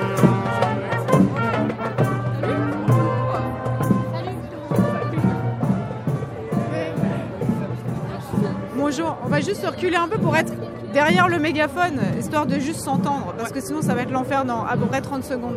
Est-ce que vous pourriez simplement peut-être vous présenter pour les auditrices, les auditeurs qui ne vous connaissent pas? Bonjour, moi je suis Marie, je suis étudiante en études migratoires et jeune euh, déterre. voilà, jeune, voilà. Et à tes côtés? Et euh, moi c'est Maëlle, je suis en études sur le genre à Paris 8. Et euh, on est ici euh, pour les mêmes raisons, euh, toutes les deux, d'être jeunes et déterres et un peu très en colère surtout. Est-ce que aujourd'hui, avec l'escalade de la violence de l'État, vous avez peur en manif Bien sûr qu'on a peur parce qu'en fait, le... enfin, moi le premier soir de Concorde a changé mon rapport à la police, mon rapport à, à l'État, puisqu'on a vu que sans qu'on fasse rien, la violence pouvait être déchaînée et arbitraire sur nous. Après, peur au point de ne pas venir, non, parce que on- les choses qui se sont passées cette semaine et ce week-end nous prouvent qu'ils sont là pour euh, blesser, mutiler et éventuellement tuer, on ne sait pas encore. Je rappelle que ce week-end, c'était euh, la manifestation à Sainte-Soline contre les méga-bassines. Pour moi, on a atteint un point de non-retour. Personnellement, je suis originaire du Poitou. C'est ma terre là-bas aussi. Là, ma maman était au premier. Elle n'est pas allée au deuxième, mais j'ai plein de potes qui y étaient. C'était un mouvement formidable parce que c'est des six mois d'organisation de personnes qui sont sur des points de lutte très différents, qui se sont coordonnées et qui ont tout mis en place contre un même projet. Et en fait, la violence, on parle de 4000 grenades, une grenade toutes les 3 minutes. C'est des petits vieux, c'est des jeunes. Et en fait, ça, ça veut juste dire que l'État nous considère plus nos combats. Et pour moi, là, cette semaine, là, on n'est plus sur le combat de la retraite d'il y a la semaine dernière. Là, on est combat, un combat pour la démocratie. Parce que là, notre voix n'est pas entendue. Celle de, du semblant de parlementarisme, de représentation qu'on nous a vendu depuis le début n'est pas entendue non plus. Et là, la seule solution qui est mise en place, c'est la violence. Et la violence, comme dans des proportions qu'on n'a jamais vues. On parle de la, la représentante des, des gendarmes qui nous parle des opposants. Elle dit le mot opposant à la place de mot manifestant. C'est quand même, euh, c'est quand même exceptionnel, la vision qu'ils ont de nous. Ça veut dire que là, ils sont dans un conflit. Et euh, outre l'histoire du conflit social, de, des- tout ce qui est réforme et tout ce passé-là, là, on est sur du conflit physique. Et c'est dramatique. Est-ce que ça veut dire que quand on est manifestant, manifestante, ou opposant à opposant, parce qu'on a le droit de s'opposer aussi, euh, c'est- pas si mal finalement, on est considéré a priori comme des criminels en puissance, c'est-à-dire qu'en fait, euh, euh, il suffit d'aller à la manifestation contre les bassines à Sainte-Soline pour être visé par des tirs de LBD, par des tirs de grenades, etc. Est-ce que ça veut dire que juste mettre le pied en manif, ça fait de nous des criminels? À partir du moment où même ce qu'on a vu sur Paris, moi la semaine dernière, je me suis fouillé, fait fouiller cinq ou six fois juste pour aller en manif. c'est un droit, c'est un droit sans y être. Dans le métro, on m'a fouillé. Et là, c'est d'une absurdité sans nom. C'est-à-dire que là, on nous considère, et en plus, on sait très bien qu'ils font ça aussi au, à l- à l'allure physique. C'est-à-dire que là, j'ai une veste en cuir, je suis forcément euh, quelqu'un qui veut euh, tuer un policier. C'est-à-dire que tu as oublié ton tailleur Chanel chez toi, quoi. Oui, oui, oui, je, je l'ai rangé avec euh, mon artillerie bourgeoise. Et donc maintenant, j'ai mis une veste en cuir, donc probablement que je suis très très dangereuse pour la République. Alors que moi, là, je suis en train d'essayer de me. Et en plus, j'ai l'impression de déconstruire le modèle étatique républicain en même temps. Ce qui est complètement con, parce que je me bats pour un truc auquel je ne crois plus, parce que le combat pour lequel je, me... auquel je participe me fait ne plus croire en ce modèle. Ça fait des nœuds tout ça. Ça fait des nœuds, là, c'est compliqué. Et, euh, et oui, là, on est, des... on est dangereux pour eux. On est dangereux pour exprimer nos droits. Ouais, dans le, bah, je suis complètement d'accord. C'est assez impressionnant, euh, même quand on, quand on se fait nasser, quand on est allé, euh, il y avait un apéro à, Beaubourg là ces derniers jours, pour essayer justement de parler entre nous, d'être dans une ini- initiative populaire euh, qui pour le coup était extrêmement pacifiste. ça a été un choix, mais qui était extrêmement pacifiste à ce moment-là. C'est hyper intéressant. Ils ont quand même nassé à Beaubourg. Alors ils ont nassé des gens dans des restos, etc. Et en fait, ils faisaient au faciès pour sortir. Donc c'était super intéressant. Ils nous regardaient comme ça. Ah bah t'as un septum ça va pas être possible là, ça se voit à ta face que t'es. En fait, ça c'était ridicule. Ils ont vraiment passé une personne sur deux, ils regardent. et là, tu te dis, y a déjà ils sont dans le faux parce qu'il y a des gens extrêmement différents en manifestation et ça c'est hyper intéressant. Il y a des gens qui étaient pas militants qui là se sont dit c'est trop en fait. On vient pour des combats plus larges que la retraite encore une fois. C'est que là les gens se rendent compte sans être très politisés qu'il y a un problème. Donc ça il y, a un abus évidemment euh, de ce côté-là aussi. Mais si je peux rajouter quelque chose de positif, je trouve que de se rendre compte de l'absurdité démocratique et du mépris, parce qu'on parle de mépris là, à ce stade-là quand même, euh, ça crée des mouvements complètement à l'opposé. Et je trouve qu'en termes de réunion populaire, de gens qui parlent, de gens qui réfléchissent ensemble, de considération mutuelle, considération pardon, mutuelle, mutuelle, alors même que c'est des mouvements euh, lutte ouvrier, euh, la fédé anarchiste, euh, les assauts féministes, il y a quand même, on se bat pour un monde qui a priori va dans le même sens, mais on est quand même sociologiquement très différents et, donc, et différentes. Et là, je trouve qu'il y a une écoute qui est hyper intéressante. Les piquets de grève, c'est un exemple. Euh, Il y, y a vraiment quelque chose où les gens ont envie de construire complètement l'opposé de ce qu'on nous fait peser. Et je pense qu'il y a aussi ça, il faut s'accrocher, c'est-à-dire qu'il faut se battre contre quelque chose, mais il faut construire aussi autre chose derrière. Et euh, moi, je suis, je suis très de l'équipe de. Il faut absolument détruire ce qui ne va pas, mais penser aussi à reconstruire quelque chose qui nous ressemble. Et je pense que c'est ce qui se passe euh, consciemment euh, dans des AG, etc., et aussi inconsciemment dans les contacts qu'on a entre nous. Et ça, c'est. Voilà. Et les gens vont vers les autres, et c'est super positif. Et on a des. On parle à des gens qu'on n'aurait sûrement jamais euh, parlé dans nos vies. Euh, Il y a beaucoup de petits vieux, petites vieilles avec tout l'amour qu'on a pour elles et eux qui viennent nous voir en disant Ah, mais il y a beaucoup. disait, Il y a beaucoup de jeunes, hein Bah, non, euh, Oui, euh, oui, parce qu'en fait, on est politisés depuis le début, en fait. Est-ce que le fait qu'il y ait des jeunes comme ça, justement, massivement présents et présentes en, en manif, mais pas seulement aussi sur les piquets. Euh, Nina était au Havre euh, vendredi dernier pour euh, une action de soutien aux raffineurs au Havre, mais aussi sur les piquets des éboueurs, et, etc. Parce que ça fait peur vraiment au gouvernement que là, la jeunesse entre vraiment plus concrètement dans l'action, on va dire. Je pense que le fait que les jeunes se lèvent à 5h30 du matin pour aller sur des piquets de grève, ça les terrifie. Puisque là, on n'est pas sur le flemmard, ils peuvent même plus vendre euh, l'excuse du flemmard bordélique. Non, non, là, ils sont euh, en manif l'après-midi, en sauvage le soir, à 5h30 en piquet de grève. Euh, les jeunes ont choisi de donner toute leur énergie à cette lutte. Et de ne pas dormir. Oui, le, le sommeil ne, ne se pratique plus. On manque de sommeil, mais on mise sur les vitamines. Et, euh, et ça, c'est magnifique et c'est ce qui se dit aussi dans les discours parce que là, on a aussi des, responsables syndicalistes. Hier, au piquet de grève à Ivry, il y avait vraiment la réalisation pour tout ce qui est cheminots et éboueurs que les jeunes sont avec eux, que les petits vieux sont avec eux, que les artistes sont avec eux. Là, c'est incroyable d'assister à cette convergence. On en parle depuis euh, des dizaines et des dizaines d'années, mais là, on a des caisses de grève queer. On, a, on a un ping block à côté de la CGT. Et euh, il y a un moment donné, il se passe des choses phénoménales là. Et, euh, et ça, j'ai l'impression aussi qu'on est sur une vingtaine d'années de réflexion. On a avancé notamment dans le champ sociologique, mais on a plein de, plein de recherches qui ont été faites et plein de combats identitaires qui ont été faits. été faits. Et maintenant, on est au moment où ça croise quoi. Tout se croise quoi. Tu as le droit de venir en manif et de revendiquer toutes tes identités et c'est ok. Et donc là, je pense que le fait qu'il y ait en plus plus de conflits internes, c'est-à-dire que ouais, euh, enfin, évidemment, il y a toujours du conflit et de la discussion, mais le fait que ça soit pas ça qui prend le dessus pour une fois, on peut plus, on se bouffe plus entre nous. Alors j'espère quelque part que ça leur fait un peu peur parce qu'ils se réalisent qu'on est. Est-ce que tu veux poser une dernière question? Euh, moi, je me disais, euh, ouais, euh, attends. On va se reculer un tout petit peu. Parce que la fidèle, ah, ça c'est les jeunes, ils parlent vraiment extrêmement fort. hein. Les jeunes foutent le bordel, ils parlent beaucoup trop fort. Pardon. voilà, c'est les allait dire, euh. Euh, et en fait, malgré cette convergence euh, et cette déterre, on le voit bien, l'État durcit sa position, il tient sa ligne. Franchement, on voit qu'il que, bouge pas pour le moment. Vous pensez que c'est qui qui va craquer en premier? Est-ce que vous pensez que le mouvement va s'éteindre ou qu'il va se durcir en, en réponse à l'État? Hum, Je, là, je- en fait, je peux pas faire de la divination actuellement sur ce qui va se passer, c'est très compliqué. T'as laissé ta boule de divination de ton autre pantalon? Ouais, ouais, ouais, je l'ai- je l'ai perdu, elle est avec le Avec le Chanel. tailleur. Exactement.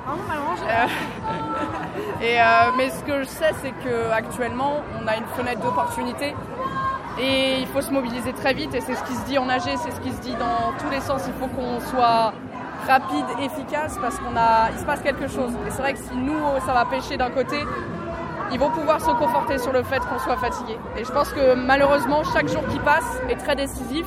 Et là, euh, peut-être que l'issue de cette manifestation, à voir comment ils nous traiteront sur la fin, ou euh, Vous espérez que ça parte plutôt en mouvement d'occupation ou en mouvement euh, de reconductible comme ça, avec des actions euh, permanentes, des espaces de discussion? Comment vous avez envie que ce mouvement il évolue?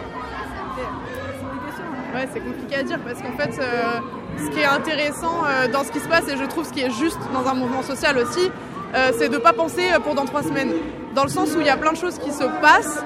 Euh, chaque jour, ça change. Il y a des dynamiques, il y a des, euh, bah, événements euh, hyper violents qui se passent, qu'on est obligé de réadapter nos revendications. Et je pense que la manière de, de- bien faire un mouvement social qui est adapté avec le temps et les gens, c'est de le repenser presque tous les deux jours en fait. Donc en vrai, dans trois semaines, si on pense quelque chose pendant trois semaines maintenant, euh, ce sera plus adapté dans trois semaines. On sera, en train de, peut-être pas prendre en compte des nouvelles personnes. Donc je pense qu'on est obligé de penser à très court terme à chaque fois. On est hyper consciente et conscient qu'il faut que ça dure. Je pense que personne n'a de doute là-dessus. Mais euh, la forme du mouvement, on est obligé de la repenser constamment si on veut être juste, je pense. Et tous les moyens d'action sont complémentaires. Là, on a besoin que d'un côté ça bloque, on a besoin de bloquer les raffineries et qu'en même temps ça occupe des universités. On a besoin de tous les. parce que les lieux de blocage, les lieux d'occupation, c'est des lieux de réflexion qui nous permettent ensuite d'appréhender les manifestations. On a besoin qu'il y ait des gens qui utilisent chaque. euh, que chacun prenne part au mouvement avec sa façon d'agir et qu'il y ait des pensées collectives qui, soient, qui se complètent. Et tout ça soit connecté entre, Voilà. entre Et soi. c'est ce qui se passe. En AG, ben là par exemple en AG euh, étudiante et, euh, et de l'enseignement et de la recherche, on sait qu'on n'est pas un secteur bloquant, mais on sait qu'en fait si on se met en grève, eh ben, on, a besoin, on peut et aller aider les bloquants et réfléchir à comment occuper les espaces et comment manifester et comment être visible. C'est, on s'entraide tous là. C'est tous ensemble. Un petit facteur aussi pour euh, celles et ceux qui ne peuvent pas venir. Encore une fois, on- toute notre compréhension par rapport à ça pour ceux qui aimeraient venir. Par contre, il y a quelque chose de très important, c'est les caisses de grève. euh, dans le sens où euh, on a quand même un gros enjeu autour de plein de personnes qui ne peuvent pas faire grève pour des raisons financières, ce qui s'entend totalement. Euh, et pour qu'ils puissent, pour qu'elles fassent grève, il faut absolument qu'il y ait de l'argent dans les caisses de grève pour qu'on puisse leur donner de l'argent alors qu'ils font grève, qu'elles font grève. Donc voilà, je pense que les dons aussi, ça peut paraître déconnecté du terrain, alors qu'en réalité, ça permet à des gens d'être sur le terrain. C'est hyper hyper important et euh, voilà, chaque don compte euh, par rapport à ça. Merci beaucoup et pour votre temps. On vous libère pour pouvoir aller participer à cette manif de fête. Et puis bon, euh, comme on dit, euh, bonne lutte ou bonne grève, bonne manif, bon tout quoi. Bon mouvement. bonne joie militante, c'est bien aussi, voilà. Salut, à bientôt. C'était hyper intéressant, vraiment, de commencer ce live avec des jeunes et des jeunes des terres. Euh, des jeunes des terres, je ne sais pas s'il y en a beaucoup sur ce live, des personnes qui nous écoutent aujourd'hui. Vous pouvez nous poser des questions, hein, vous savez. Euh, je fais un peu attention à ce qui se dit. Je ne peux pas être tout le temps sur les, sur les commentaires, mais j'essaye de suivre un peu. Euh, alors que nous allons donner justement un petit peu plus de, de voix et de parole à, à d'autres personnes qui nous ont rejoints dans ce cortège. Bonjour des jeunes encore. Salut. Salut. Euh, on est en direct sur Space, sur Twitter, mais c'est que du son. Donc ça va. est-ce que vous pouvez simplement peut-être vous présenter pour les personnes qui nous écoutent Et parce que nous on vous voit, mais eux ne vous voient pas, euh, donc euh, voilà. On va faire euh, dans le sens des aiguilles du vent. Moi, lycéen. Moi, je m'appelle Eliseo. Emilio. Et Tristan. Et vous êtes dans quel lycée Enfin, dans un lycée parisien, Île-de-France à Honoré de Balzac dans le 17e. en terminale. Et en terme. Vous avez bloqué vos lycées Votre lycée Ce matin, on a bloqué. On a bloqué matin, lundi et matin, on a mardi. bloqué. Bon, après, nos blocus sont pas incroyables, c'est vrai. Il on a- faut pas se dévaloriser comme ça. C'est déjà un blocus, c'est déjà bien. c'est pas, c'est pas fou encore. Mais Pourquoi tu dis ça on n'arrive pas à mobiliser assez de gens, je pense, et on n'arrive pas vraiment à bloquer. Et puis même euh, les flics, ils arrivent très vite dans nos lycées. Genre, je crois qu'ils appellent à 7h, les, euh, proviseurs appellent à 7h, donc c'est un peu. Coup de fil très facile. on va dire. ils ont un coup de fil très, très facile. Très très facile. Est-ce que les le lycée est fermé directement après le début du blocus? Genre les lycées fermés, cours annulés, euh, tout ça, tout ça? Vous pouvez quand même profiter du lycée pour faire des AG, des... des- On fait des AG, euh, ils ont fait euh, sur le groupe du blocus parce que nous on n'y va pas tout le temps évidemment voilà, parce que voilà, enfin, on a cours parce qu'on a eu le VOC il n'y a pas longtemps. Mais en gros là ils ont fait plusieurs AG là euh, cette dernière semaine, genre euh, en salle euh, 224 je crois, euh, au lycée, en même lycée, dans le lycée je crois. Et, euh, et voilà quoi, oui, ils font quelques AG pour en parler un peu, pour euh, les réunions en manif. Et, euh, et voilà quoi. Parce que Carole de Politis, elle a, elle, elle a une bonne voix. Voilà, elle n'a pas besoin du mégaphone normalement. Euh, Nina, je te laisse. euh, Euh, moi j'allais dire, euh, parce que vous êtes jeune quand même, ça fait longtemps que vous vous mobilisez, vous allez en manif et tout? Depuis la quatrième. Depuis la quatrième. commencé avec le climat, je Ça a commencé à Ça a commencé en quatrième avec euh, les marches. Avec le climat et tout ça. Et, Après, euh, la sécurité globale aussi. La sécurité globale, on avait fait. Ça, c'était en seconde. Et, euh, et ouais, non, en vrai, ça fait super longtemps. Même en quatrième, avec des potes et tout, on organisait des, des blocus et ça. Il y a- les AG au lycée qu'on organisait. Les vétérans quoi Ouais, finalement. les vétérans. Il faut dire que euh, cette année quand même c'est beaucoup plus qu'avant. Euh, mais on grandit et euh, voilà, on se mobilise de plus en plus quoi. Alors, est-ce que vous, pour vous, le fait que vous, vous rentriez comme ça dans le mouvement contre la réforme des retraites, alors vous ne rentrez pas depuis ce matin, hein, enfin je me doute, ça fait un que vous êtes mobilisés, mais les jeunes sont particulièrement mobilisés là depuis euh, bah, déjà la fin des épreuves du bac. Est-ce que vous pensez que ça va faire vraiment peur au gouvernement euh, que la jeunesse rentre comme ça dans, la danse? Bah, la jeunesse c'est sûr qu'elle met un peu de pression quand même sur euh, bah, par rapport au lycée déjà et par rapport, bah, par rapport au bac il y a eu pas mal de, de pression qui a été dessus. euh, et il faut dire que la jeunesse quand même aujourd'hui je crois elle est trois fois plus mobilisée que euh, les dernières manifestations. Et je pense que c'est parce que bah, on n'est pas hyper politisé, mais avec tous les mouvements qui arrivent de plus en plus, bah, on gagne en connaissance et en, et en opinion. On parlait du fait que les jeunes ils peuvent faire peur au gouvernement, mais est-ce que vous, vous avez peur maintenant quand vous venez en manif vu tout ce qui se passe en ce moment? Bah, en fait, moi j'ai un pote, il a des, des potes à Sainte-Soline justement. Ah ouais. Et euh, il m'a raconté que euh, bah, eux ils ont, ils ont grave peur en fait maintenant. Genre euh, ils, ils ont peur de retourner. J'ai vu qu'il y a un mec qui est entre la vie et la mort, il y a 20 gars qui se sont fait démembrer. euh, bah, il y, a- ça- il y en a deux même. Ouais, ouais. Et puis même la dernière fois qu'on y allait jeudi, euh, c'était vraiment parti en couille à la fin. Genre euh, les flics ça attaquait de partout. On avait. euh, Moi en plus j'ai des lentilles, du coup j'ai archi mal aux yeux. Faut mettre des lunettes dans ces moments. Ouais, faut mettre des lunettes, je sais, je sais, mais bon là je les avais pas. Et aussi on a dû, euh, il y avait des incendies aussi dans quelques immeubles et de ça. C'était vraiment le bordel. Et là c'est vrai que ça peut faire un peu peur, mais aussi on est un peu, genre j'ai l'impression qu'on sont un peu tous obligés quand même d'y aller.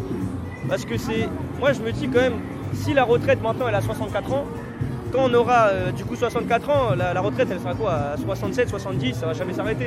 Donc c'est vrai que même si on a un peu peur, c'est vrai, euh, là on va peut-être se faire gazer, on va peut-être se faire un peu taper et tout, mais quand même c'est important d'y aller et, euh, c'est aussi pour notre avenir quoi, c'est archi important.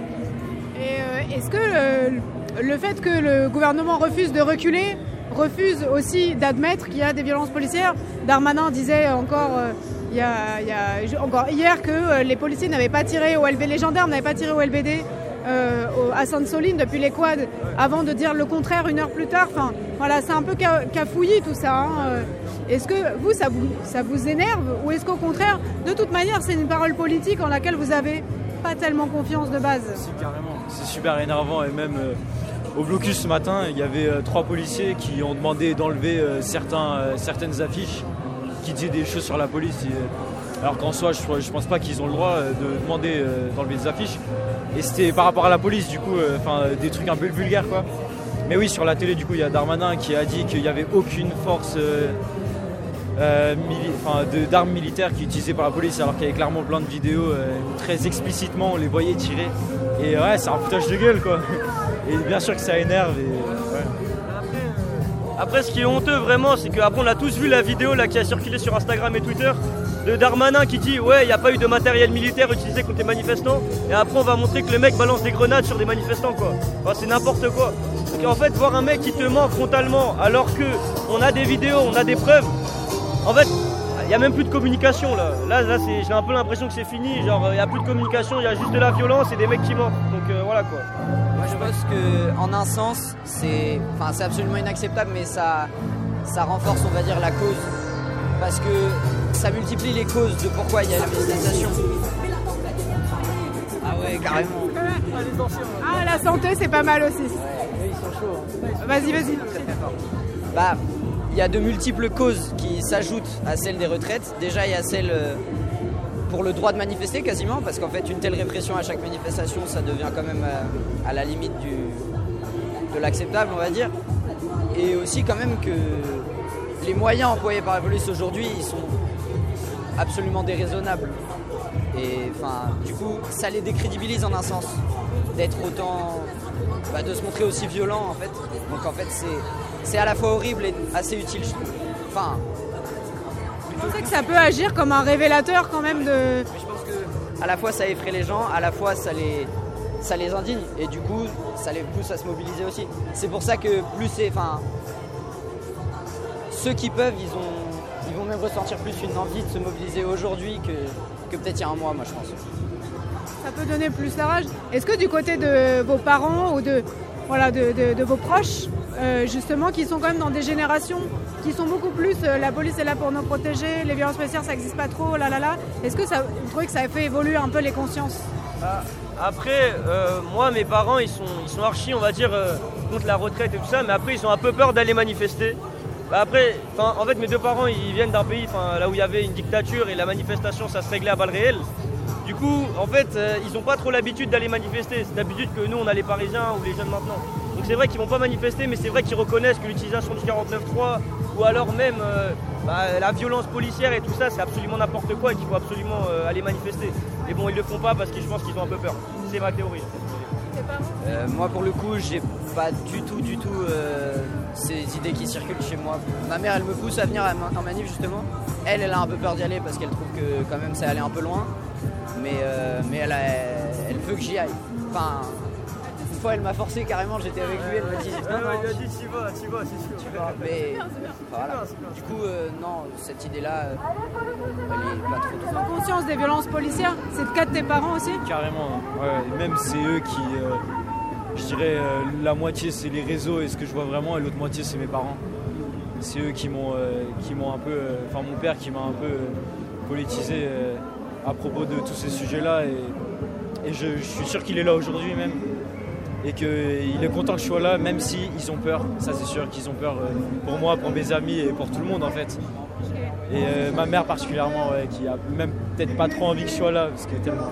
Mais, voilà. Une petite dernière question, après on vous- peut-être on vous lâche. Euh, si jamais la réforme des retraites est retirée, est-ce que vous arrêtez ou est-ce que vous continuez à manifester? Bah, après, après, je sais pas, je pense que, on dire, le mouvement va un peu perdre de son ampleur, évidemment. Mais c'est vrai que même une retraite à 62 ans, enfin, la retraite à 60 ans, c'est ce qu'il faut, on va dire, pour moi. Ah, donc c'est vrai que même la retraite à 62 ans, c'est pas non plus l'idéal. Mais après, euh, je pense que ça va se calmer, mais qu'il va quand même rester plein de, de manifestations, parce que ce qui se passe à Sainte-Soline, malgré tout, en dehors de la retraite, ça reste des violences, et même ce qui se passe à Paris maintenant, à Nantes, à Bordeaux, tout ça, bah il y a aussi des violences, donc il faut aussi aller manifester contre ces violences-là. Euh, moi, je suis sûr qu'on va continuer parce que c'est pas la première réforme, ni ce sera pas la dernière euh, du tout. Quoi. Et, euh, c'est juste en dehors de, la retraite, particulièrement, c'est des abus de pouvoir par un gouvernement qui va rester le même. Et même s'il était dissous, il va rester le même. Encore une fois, il, va refaire le gouvernement. Du, je pense pas qu'il y aurait vraiment une réelle différence. Et du coup, réellement, c'est pas cette réforme-là le problème, mais en fait le gouvernement quoi, qui continue et qui et continuera à faire euh, des, des- des abus de pouvoir euh, par rapport. C'est-à-dire il faut parler de 6ème République, de changement des institutions, de tous ces sujets qui sont en arrière-plan comme ça déjà aujourd'hui.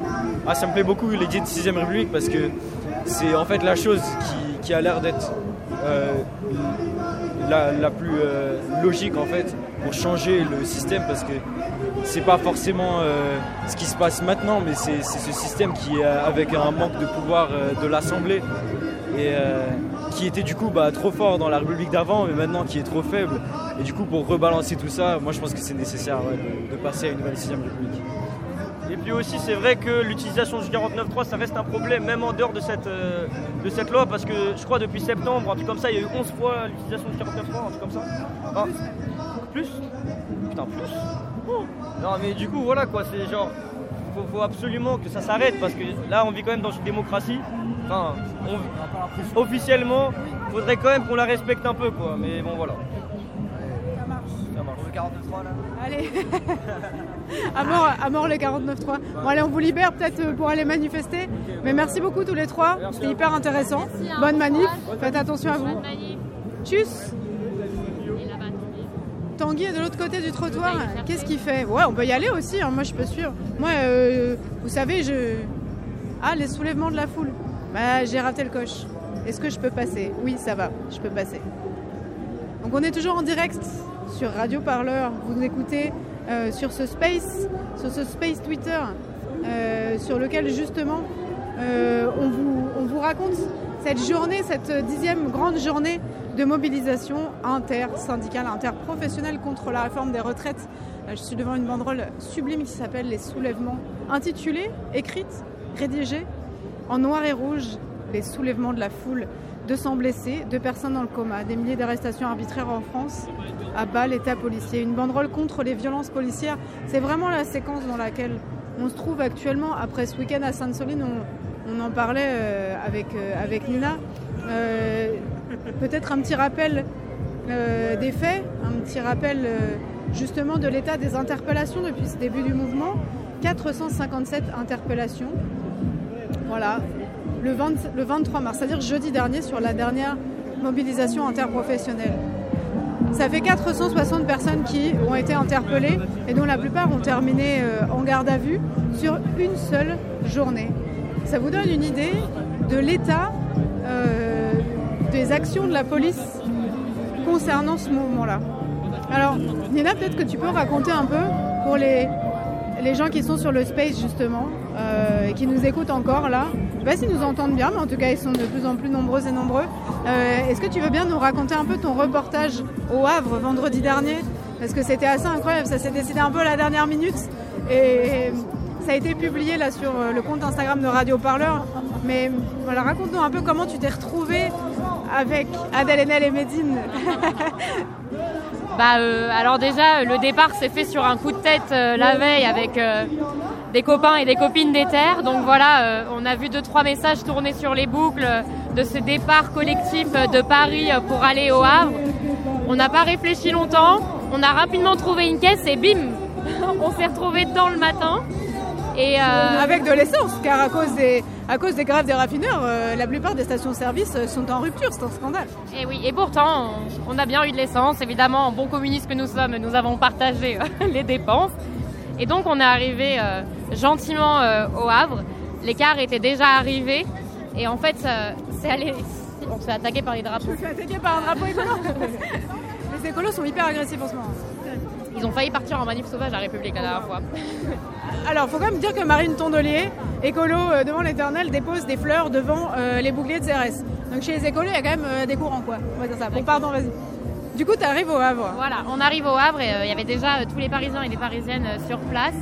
Et euh, alors c'était un petit peu euh, difficile euh, de savoir précisément tout ce qui se passait parce que entre les personnes qui étaient là le matin et qui euh, étaient complètement KO parce qu'en fait ils s'étaient fait soulever à 3h30 du matin euh, de leur piquet. euh, c'était compliqué d'avoir un discours clair tellement ils étaient fatigués Ouais, ça marmonnait un petit peu. Ouais. Mais, euh, mais voilà, moi, de ce que j'ai compris de l'histoire, c'est que euh, les flics les avaient délogés euh, euh, hyper tôt le matin, avaient fait des réquisitions. Euh, je crois que finalement, il n'y a que deux réquisitions sur quatre qui ont réellement été faites. Et entre-temps, en fait, le fait que des, des- des- de nombreux soutiens extérieurs arrivent en masse comme ça, ça a fait reculer les forces de l'ordre sur place très vite. Du coup, le piquet de grève, il a été récupéré. Je sais même pas si j'ai vu l'action tellement ça s'est fait rapidement. Et après, voilà, il y a eu plein de prises de parole. Ça a donné énormément de morale aux, aux grévistes de voir tout ce monde-là. Euh, plus effectivement euh, Médine, euh, enfin des personnalités comme Médine, Adèle Haenel, Frédéric assez Lordon. carré quand même. Frédéric Lordon, c'est vrai. Mais c'est ça qu'il faut dire peut-être, c'est que ça donne vraiment euh, de- du baume au cœur pour les gens qui sont sur les piquets. Enfin, les éboueurs, ils en étaient à 19 jours de grève quand ils ont dû lever leur piquet. Enfin, c'est dur quoi ce qui se passe. Et donc, on- des fois, on se dit, ouais, ça sert à rien d'y aller. Je vais faire quoi? Je vais amener un thermos de café, ça sert à que. Et en fait, si. Ouais, non mais enfin franchement, euh, c'était, que de la joie à ce moment-là quand on est arrivé, euh, que de la détermination. euh, euh, ils ont fait une AG où ils ont décidé de la reconductibilité. Ils en ont apparemment, re- enfin ils allaient en refaire une le lundi, donc c'était hier. Je sais pas ce qu'il en est à ce moment-là, mais c'était clairement déter pour refaire la reconductibilité. Ils ont conscience que euh, euh, leur grève joue énormément parce que encore une fois, moins il y a de kérosène, moins les avions peuvent partir vers Orly et Roissy en plus. Donc, euh, donc voilà, et, et- ils et elles savent très bien qu'ils ont beaucoup d'impact et, euh, et le fait qu'il y ait autant de gens qui les soutiennent, ça, ça peut que les motiver. Merci beaucoup Nina. Mais euh, pendant qu'on était en train de discuter, euh, il y a une, une journaliste assez émérite. Alors pas émérite parce qu'elle n'a pas, elle a pas cessé de travailler, elle est toujours sur le terrain. Elle est juste là, elle s'appelle Céline. Bonjour Céline. Ah, ça va? Oui, bah, on est en direct sur Space. Je suis présente Nina euh, de la team Parleur. Donc, je suis en train de discuter avec les gens qui sont sur Space, qui vont, qui viennent, euh, un peu, qui nous écoutent pendant qu'on leur raconte un peu cette manif. Euh, et qui ont certainement vu ou entendu l'incroyable son que nous avons diffusé ce matin sur Twitter, dans lequel on entend euh, des flics, des policiers, pardon, on ne dit pas flics. ah oui, on ne dit pas ça. Euh, Est-ce que tu peux bien juste nous dire un peu dans quelles circonstances tu as enregistré ce son euh, qu'on a diffusé ce matin et qui donne un peu le, ouais, le ton de ce qui se passe en fin de manif en ce moment En fait, on l'a fait euh, dans la manif donc, de jeudi dernier. L'idée, c'était euh, de faire tourner le micro pour que je pense que ce que je me suis rendu compte en arrivant dans la manif, qu'il y avait très peu de médias classiques, on va dire, qu'il n'y avait que des indépendants et des photographes, et que tout ce qui est médias euh, classiques n'était pas là, y compris les radios. Donc je me suis dit, on va faire tourner, on va laisser tourner pour entendre. Parce que le son, en fait, ça, ça, fait, ça transmet encore plus la violence euh, quand il n'y a pas les images. Et du coup, on est resté euh, quasiment trois heures dans ces affrontements, dans ces débordements. Et euh, c'était euh, très très violent. Et vraiment, le son là, ce que vous avez, c'est juste deux minutes quoi, à peu près. Et je crois que j'ai genre deux heures de rush avec des gens qui hurlent, des policiers qui interviennent, qui hurlent. Et on a fini avec ce, son de, de la Bravem. Vraiment, ils ont zéro limite. Et il y a des insultes racistes sans problème, etc. C'est assez incroyable en fait comment ils nous ont euh, laissés à côté d'eux et qu'en fait ils en avaient, ils étaient vraiment identifiés comme journalistes, parce que j'avais un brassard et en fait ils en ont eu rien à faire. D'ailleurs, on l'en- on l'entend dans le son, il dit euh, baisse ton micro, baisse ton micro, à ricaner, euh, vraiment à se moquer des gens. Enfin, Nina, tu voulais poser une question? Moi, je voulais dire que tout à l'heure, quand il est sorti sur Radio Parleur, je l'ai écouté au café avec des amis et on s'est vraiment fait la réflexion de c'est fou parce que nous, on est par les images tout le temps sur Twitter, sur Instagram. On fait que regarder les images et déjà, on est horrifiés.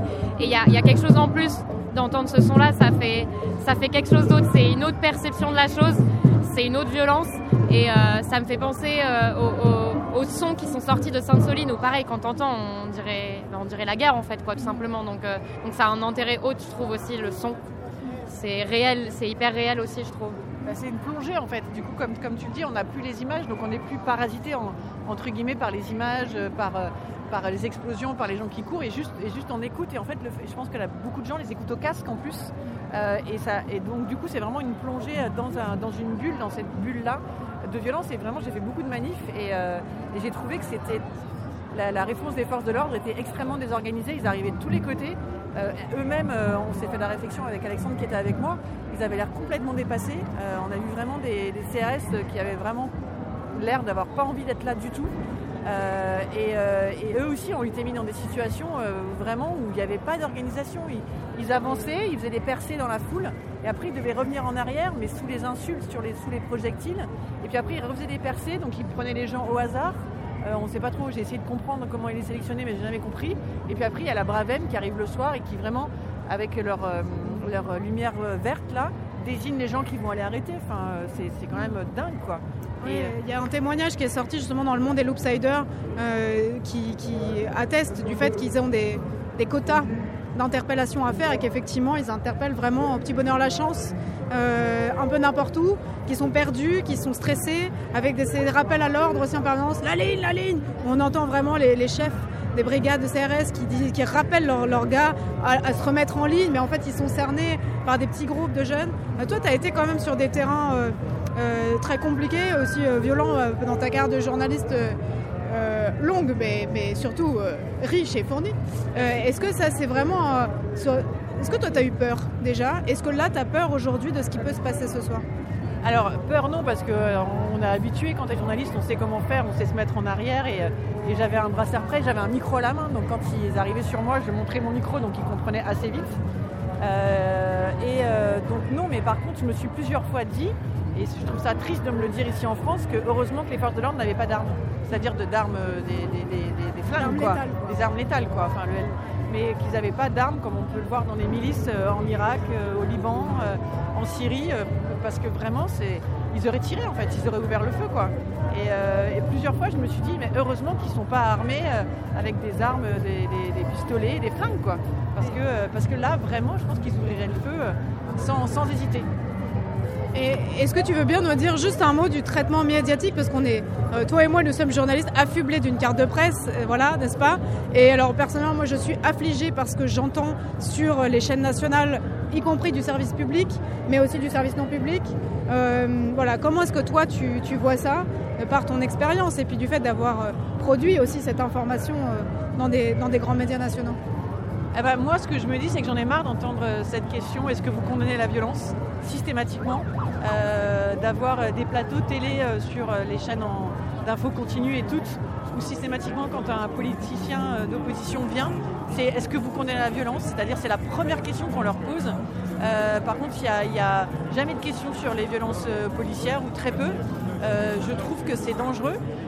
que quand on regarde, je suis désolée de citer cette télévision pour laquelle j'ai travaillé, mais quand on regarde BFM TV, franchement, euh, ça, pousse euh, limite à se radicaliser et à dire mais en fait euh, c'est incroyable, le traitement de l'information euh, n'est pas bien fait. Et comme, euh, euh, je vous disais, euh, comme je te disais, euh, en fait euh, quand on est arrivé sur la manif jeudi au milieu des violences, il n'y avait que des indépendants, il n'y avait pas de caméra, il n'y avait pas de, pas de radio, je crois que j'étais la seule avec un micro, énormément de photographes indépendants qui prennent donc des risques, les autres ne sont pas là en fait.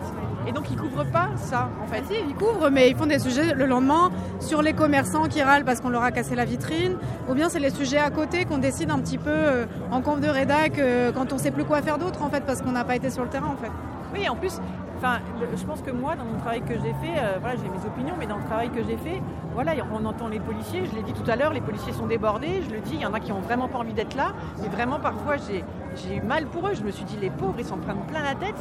Euh, donc, euh, moi, je suis pas. Il n'y a pas question d'être contre ou pour. C'est une question d'être juste.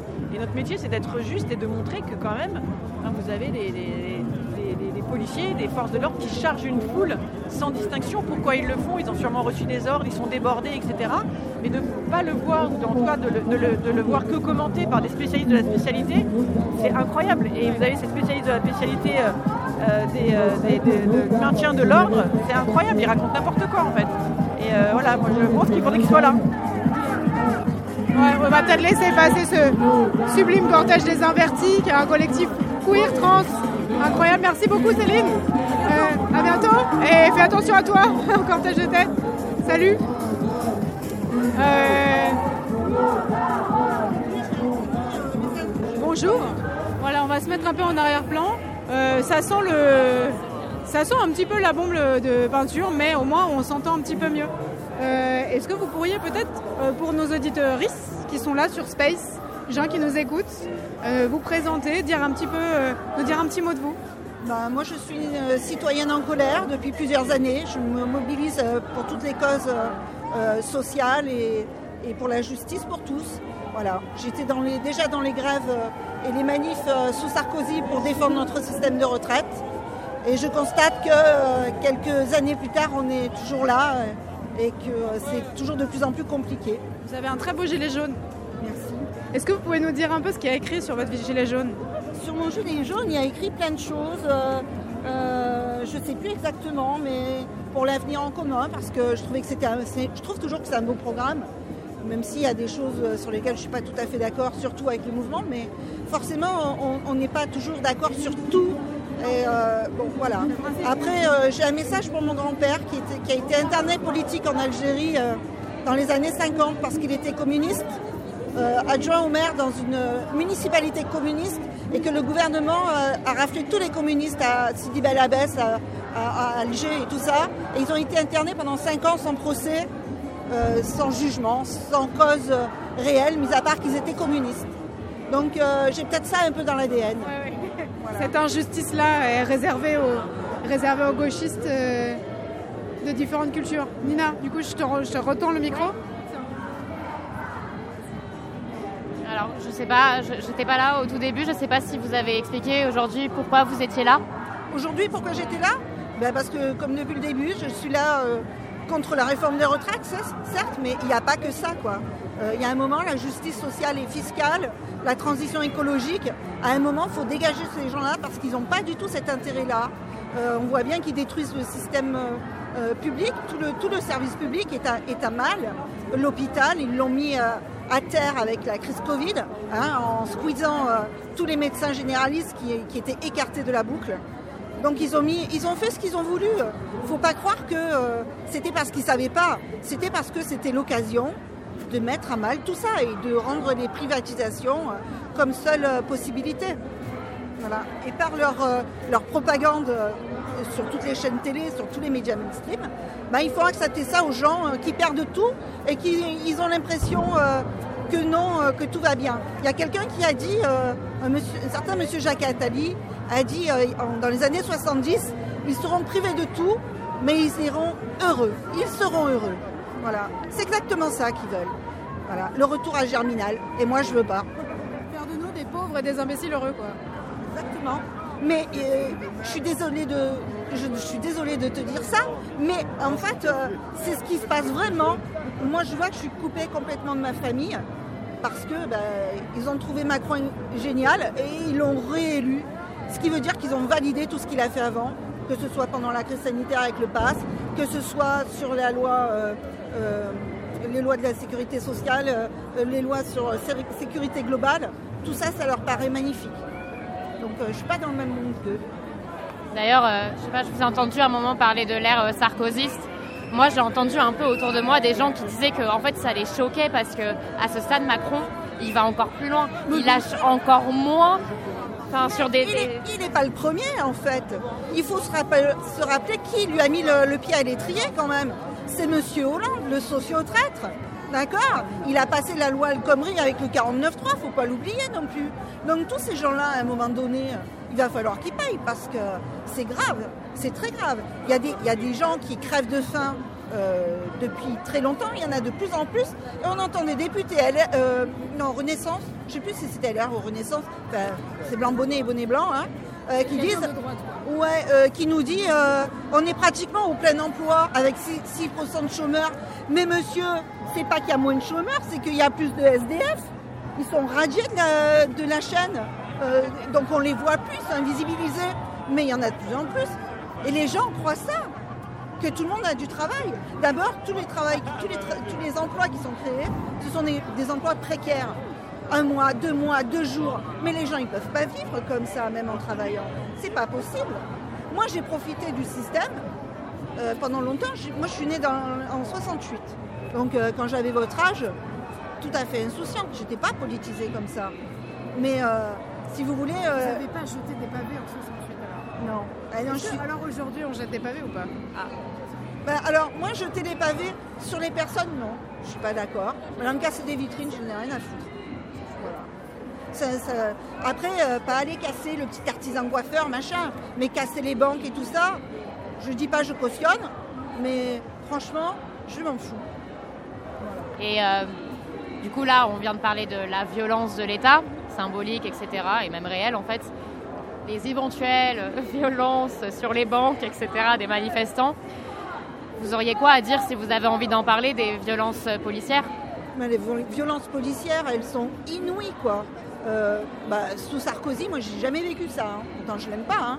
Mais euh, ça a commencé. euh, je veux dire, j'ai vraiment vu un déferlement terrible au début des Gilets jaunes, parce que j'étais militante politique et je soutenais leurs revendications, hein, qui étaient similaires aux miennes.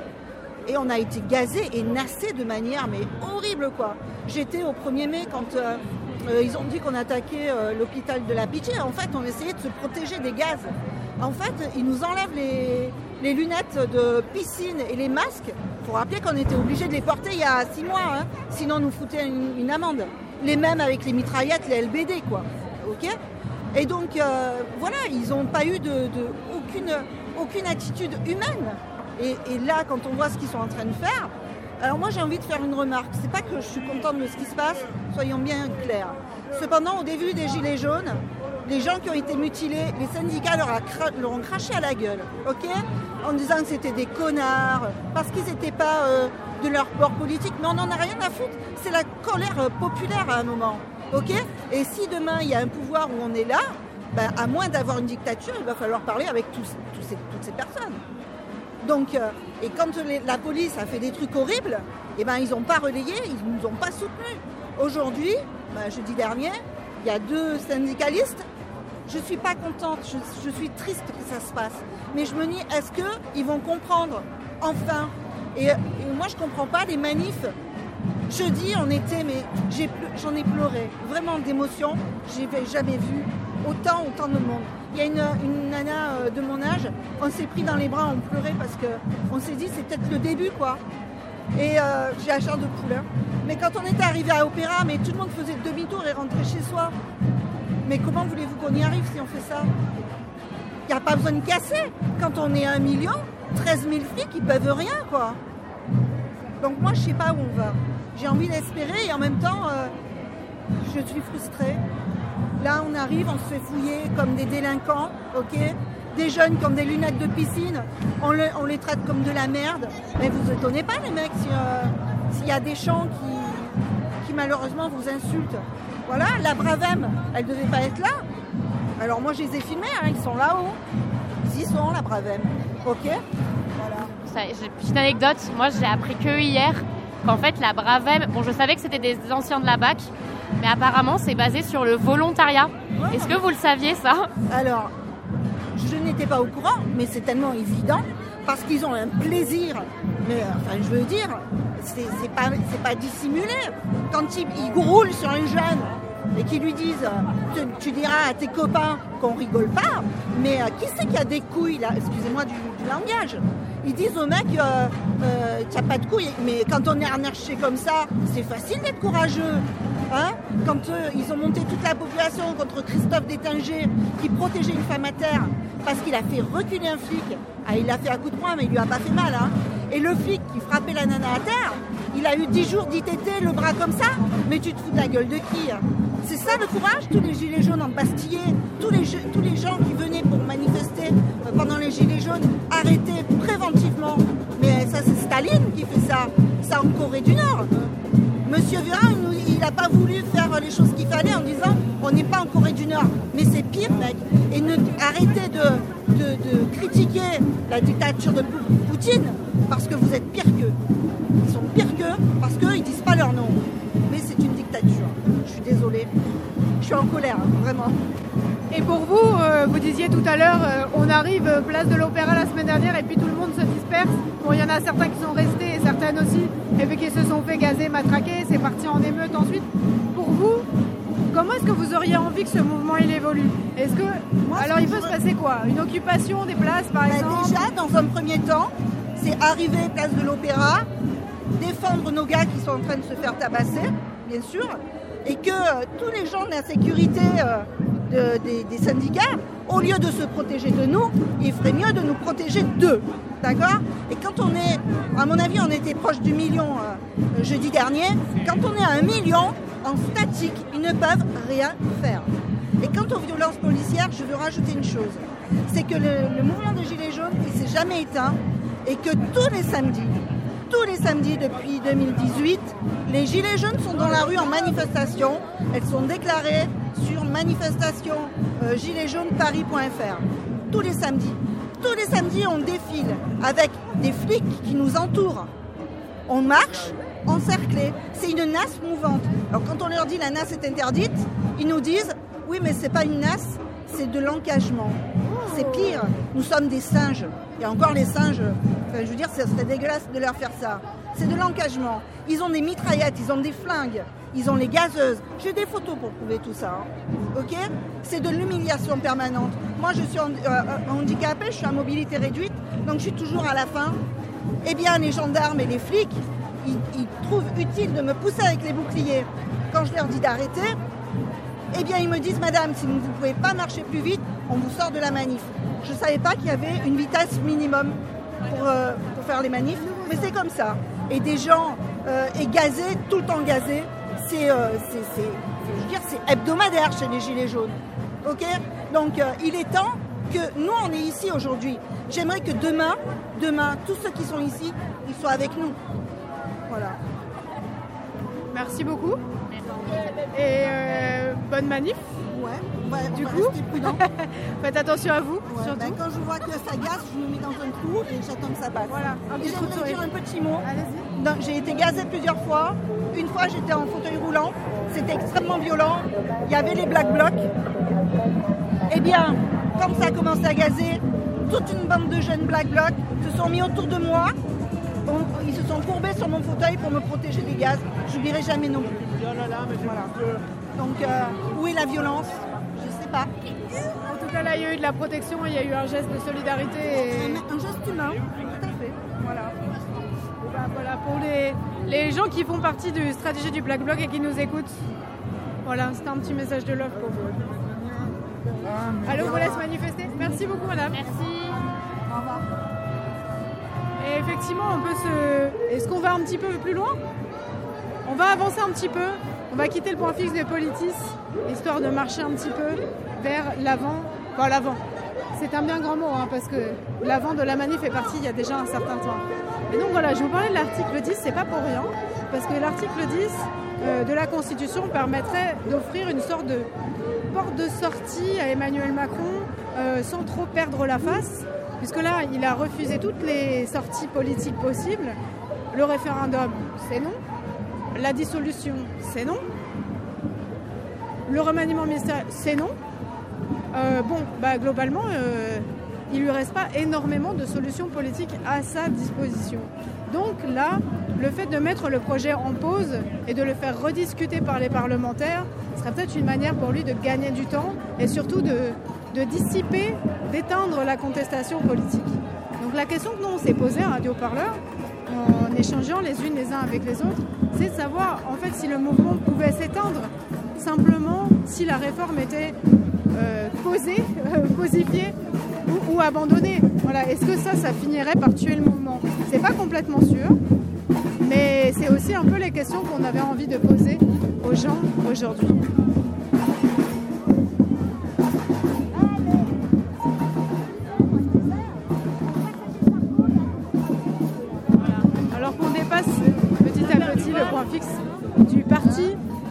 Socialiste qui s'appelle P, Parti social écologie.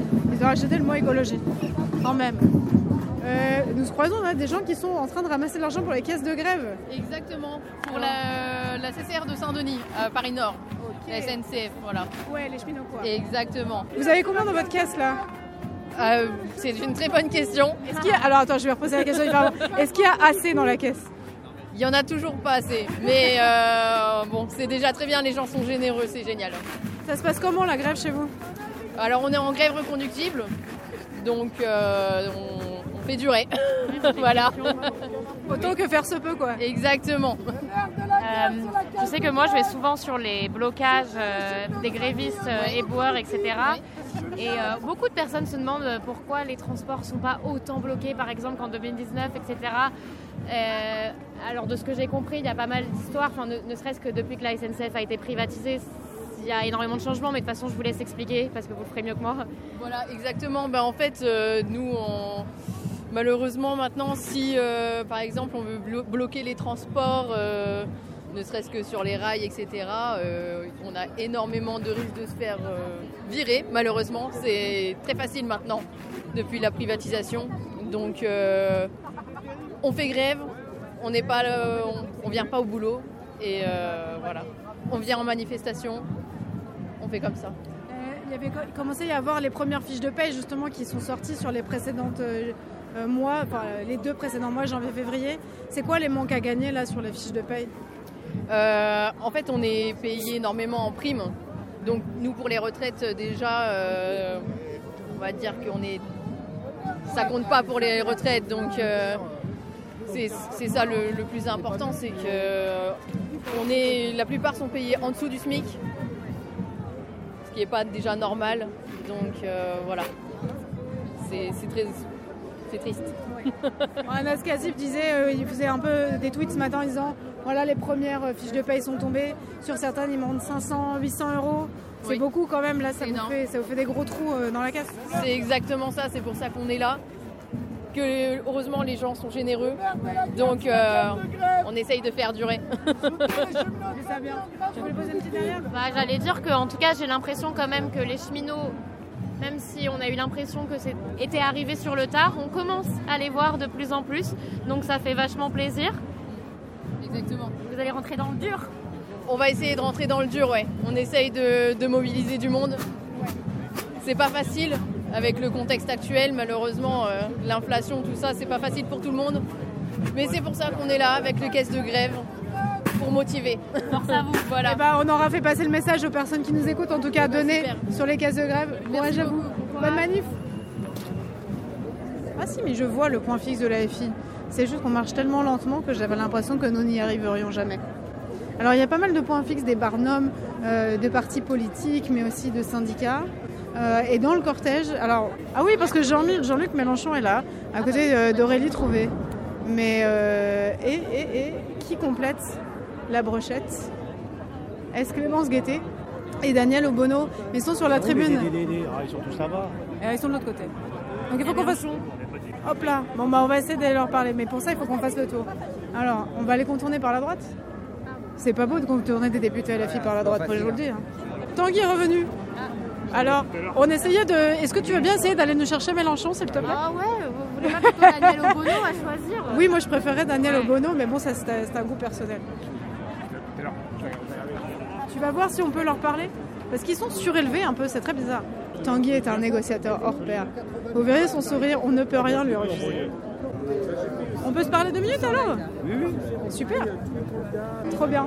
Bah on peut rester là. euh, si- Alors est-ce que pour les auditoristes qui sont là en direct et qui ne vous connaissent pas forcément, vous pouvez juste nous dire un petit mot de vous Ben, je suis Carlos Martins Milongo, député du Val d'Oise, de Sarcelles, Villebel, Garges, Arnaudville et Bonneuil. Est-ce qu'on est toujours dans une manifestation contre la réforme des retraites ou alors on est quand même dans un mouvement là aujourd'hui pour plus de démocratie? Enfin, Comment En fait- vous sentez ça? Est-ce que ça a évolué aussi de ce point de vue-là?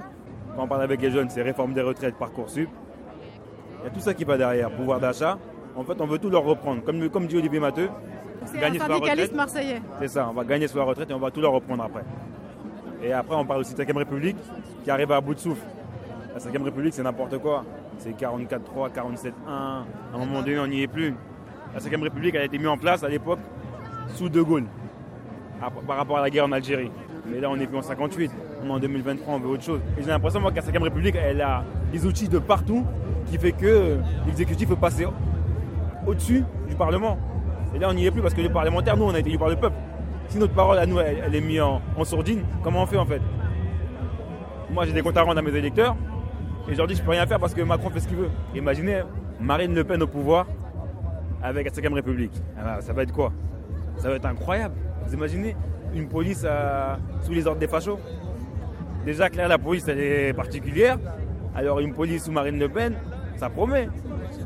Est-ce que pour vous, le- l'extrême droite peut tirer parti justement de ce mouvement-là bah, et du rapport de force aussi qui est en train de se créer? Il se crée dans la rue, il se crée euh, à l'Assemblée, il se crée partout. La NUPES, vous avez vraiment joué aussi un coup de voilà de pas laisser passer les débats de manière, euh, disons, euh, tranquille. C'est-à-dire que vous avez fait en sorte aussi de transformer ça en rapport de force. Il faut mettre un rapport de force. Je ne sais pas si vous avez suivi les débats, mais entre le Sénat et l'Assemblée nationale, on avait une différence. Ils voulaient absolument aller l'article 7, et encore, franchement, ils ont fait l'obstruction parce que à chaque amendement, ils demandaient un scrutin public. Ça faisait ralentir les débats. Et pour eux, l'article 7, c'était le point d'honneur où on disait euh, 62 à 64. Mais il n'y a pas que ça, en fait, dans le projet de loi. Donc nous, sur l'article 1, par rapport aux régimes spéciaux, on s'est arrêté dessus. Pour l'après-article 1, on était aussi dessus. L'article 2, pareil. L'après-article 2. Et ensuite, si vous voulez vraiment qu'on puisse débattre tout le temps, il fallait laisser une plage horaire, une plage horaire et une plage de jours calendaire large. On ne peut pas débattre en 20 jours d'un projet de loi qui va voler deux ans en français. Et en même temps, je vous dis deux, 20 jours, c'est en comptant une semaine glissante, une niche PS, ça veut dire un jeudi, on n'a pas siégé, on a siégé peut-être euh, uniquement 7 jours. C'est pas suffisant. C'est pas suffisant. Et ça, faut l'entendre. Qu'est-ce qu'ils ont fait l'extrême droite pendant ce temps-là? Ils ont un peu fait les campeurs, non? Pendant que vous étiez euh, en train justement de déposer des amendements et des machins, euh, surtout euh, justement pour révéler aussi qu'il n'y avait pas vraiment de place pour le débat parlementaire. Ils étaient où l'extrême droite pendant ce temps-là? Ils étaient là, ils, ils siégeaient, ils regardaient. À un moment donné, ils ont parlé de, quand on a parlé de financement de la réforme des retraites, là c'est l'après article 2. Eux, leur sujet c'était de, c'est par rapport à la, à la poussée démographique. Donc ils parlaient de natalité. C'est leur grand truc. Et moi, même moi, je me demande en fait quand je regarde, moi je suis noir. Donc je me disais en fait, natalité, mais avec qui en fait? Ça veut dire euh, entre blancs, vous faites des enfants et ça va financer la retraite. Parce qu'en fait, c'est ça la vérité. Parce que demain, si vous avez des gens qui sont métis ou noirs, vous les stigmatisez. Donc à un moment donné, il faut arrêter. Donc là, en l'occurrence, eux, ils étaient là, mais ils étaient là pour parler d'autre chose. Mais on a un peu l'impression que médiatiquement, ils, en- ils tirent un peu les marrons du feu. Enfin, je sais pas, ça doit vous agacer, ça quand même un peu en tant que parlementaire euh, NUPES.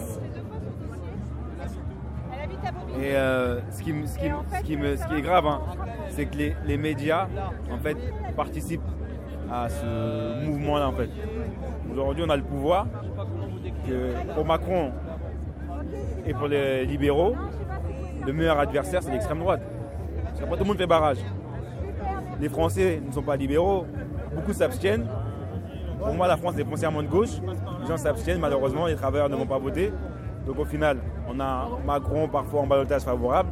Et ensuite, ça crée la bascule d'avoir euh, Macron face à Le Pen. Ben, rapport de force directement, on fait barrage. C'est comme en 2002 entre Chirac et Le Pen.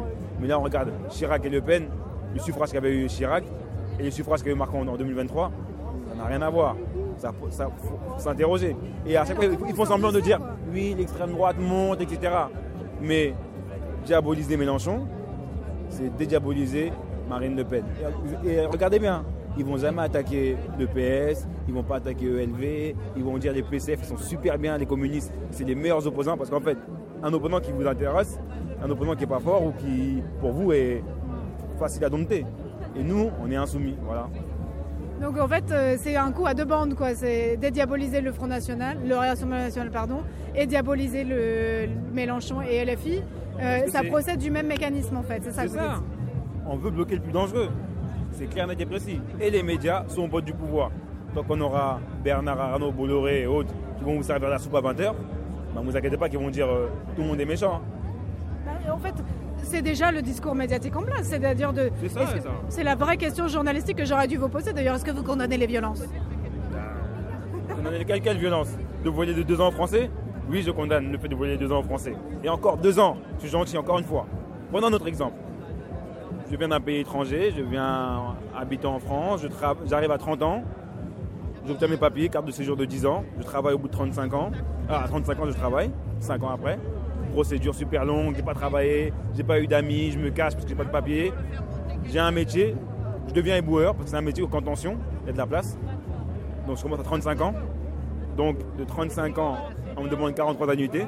Ça fait combien? 35 plus 43 Je veux pas savoir.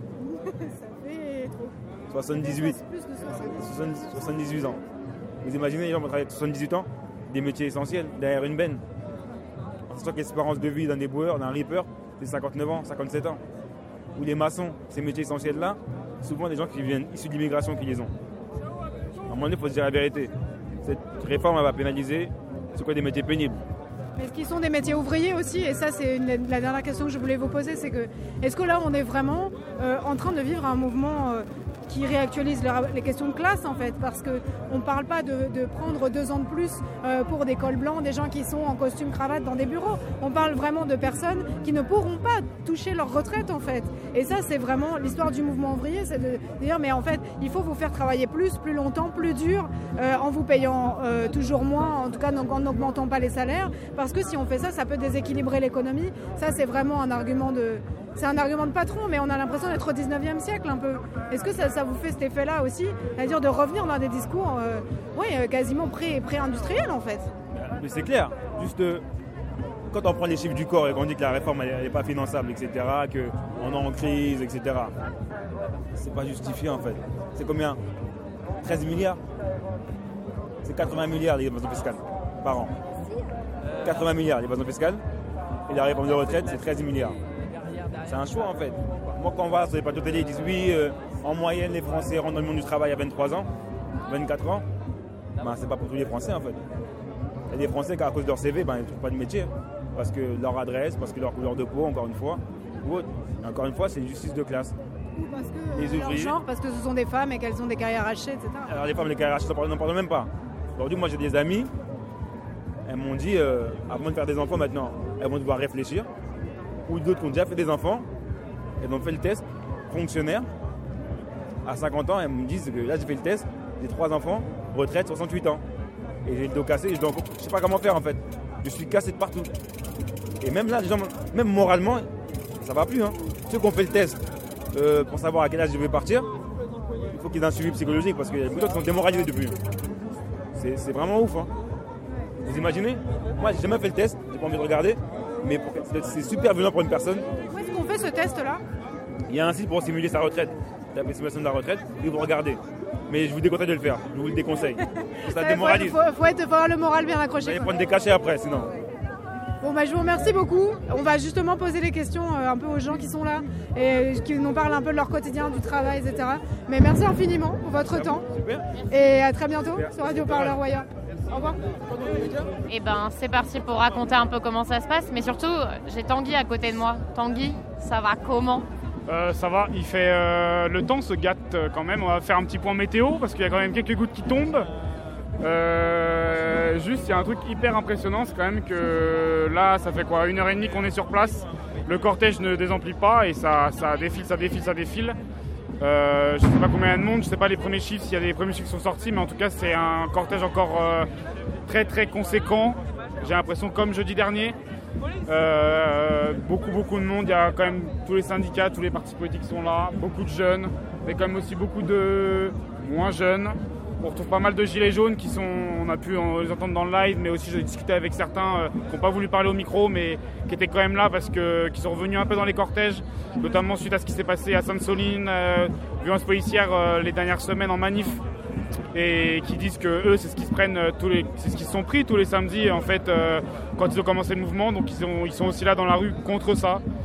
Donc c'est voilà une, une autre lutte aussi qui s'ajoute euh, à, toute cette convergence euh, qui va dans la rue euh, contre contre Macron contre cette réforme Sachant que des gilets jaunes, c'est marrant, mais il y en a aussi beaucoup en cortège de tête qui portent plus forcément leur gilet jaune, qui du coup ont plus une sorte de gilet noir un peu, et qui sont tout autant déter et vénères qu'à l'époque, et qui participent un peu ouais, à ce cortège de tête. À éventuellement protéger les gens de la police, euh, interpeller un peu la police dans ce qu'elle fait, etc. Et, euh, et on sent que vraiment euh, la colère ne les a absolument pas quittés et la radicalité non plus. quoi. Ouais, mais je pense qu'en plus, ils ont, ils ont cette. euh, j'a- J'allais parler d'expérience, on parle pas de CV, mais ils ont cette expérience justement de la répression policière très violente. Euh, pas que les gens ne l'ont pas, mais en tout cas, dans ces manifs-là, ils savent aussi euh, comment ça peut se passer. Et puis je pense que. Il y a une bonne partie des Gilets jaunes qui sont peut-être contents aussi de, voir que ça prend autant et de voir qu'au final, euh, les revendications qu'ils portaient euh, en 2019 et en 2020 euh, sont aujourd'hui celles qui sont portées par la rue. Donc je pense que effectivement cette réforme a fait descendre les gens dans la rue. Et, ça agglomère tout un tas de gens qui, ces dernières se mobilisent aussi contre le gouvernement de, Macron. Et c'est une bonne chose. C'est ça qui fera durer le mouvement. Sachant que ça dépasse complètement aujourd'hui, je pense. Il y a plein de gens qui le disent, la réforme des retraites, quoi. C'est-à-dire que là, euh, plusieurs personnes, enfin même de nombreuses personnes commencent à parler du fait qu'on n'est même plus en démocratie, en tout cas qu'elle est bien atteinte. Et je pense que l'annonce du 49-3, euh, le non-vote derrière de la motion de censure, etc., tout ça a fait que, pardon, plus euh, les, voilà, les, forces de l'ordre qui sont concrètement la milice de l'État actuellement, tout ça a fait que le mouvement contestataire, il est bien plus énorme aujourd'hui que juste la réforme des retraites. Et de toute façon, euh, il y avait également aussi euh, la jeunesse hyper impliquée euh, dans tout ce qui est le combat contre le réchauffement climatique. Voilà. Je suis en train de chercher les premiers chiffres sur des infos, notamment de la mobilisation à Paris, mais aussi en France, voir s'il y a deux, trois chiffres, mais pas vraiment de, chiffres. En tout cas, je pense qu'aujourd'hui, y, aura, il y aura énormément de monde et euh, ça se vérifiera dans, dans les stats. Euh, juste, Nina, j'aimerais bien revenir parce que du coup, euh, vendredi, tu étais au Havre. sur, euh, Ah, vous êtes déjà revenu, mais j'écoute pas. Là, là, là, là, là, là. raconter à peu près toutes mes folles aventures, hein. blocage, euh, manif. Là, bah, j'ai pas encore eu l'occasion d'aller dans le cortège de tête pour voir un peu comment ça se passe parce que c'est vrai que là, mine de rien, c'est plutôt bon enfant. Il y a plutôt une bonne ambiance. Mais, euh, mais je sais pas du tout ce que ça donne devant. Alors les petites explosions, euh, c'est- assez étonnant parce que ça vient quand même euh, de derrière et pas forcément de devant. Après, euh, j'avoue que moi, parfois, j'ai du mal à différencier euh, les sommations des pétards, hein, quand même. Est-ce que, euh, est-ce que là tu vas, tu vas filer la nation après la, la fin de ce live là? Bah ouais, hein, pour voir un peu ce que l'ambiance donne devant, parce que c'est pas la même, je pense, qu'ici. Merci beaucoup Nina, merci Tanguy. Euh, vous avez été super et c'était vraiment un plaisir comme d'habitude de travailler à vos côtés. Et puis euh, on se retrouve très bientôt sur Radio Parleur et donc ce live vous pourrez en retrouver un best-of euh, demain. On vous mettra aussi le meilleur de celui de la semaine dernière. Comme ça vous pourrez vraiment voilà, avoir dans l'oreille ce que les gens pensent, ce que les gens disent dans cette manif. J'ai un petit mot quand même pour vous dire que Radio Parleur est un média indépendant et donc pour pouvoir être là, on a besoin de vous, de votre soutien et donc de vos dons. Donc vous pouvez aller sur radioparleur.net slash dons pour mettre un petit euro, 5 euros, 10 euros pour nous soutenir et on en a bien besoin parce qu'on on n'est pas comme les grévistes à se faire sauter des jours de salaire, mais c'est vraiment pas simple au quotidien de faire vivre un média indépendant. Voilà. Donc on vous embrasse, merci d'avoir été là et on vous dit à très vite sur les ondes de Radio Parleur. Allez bisous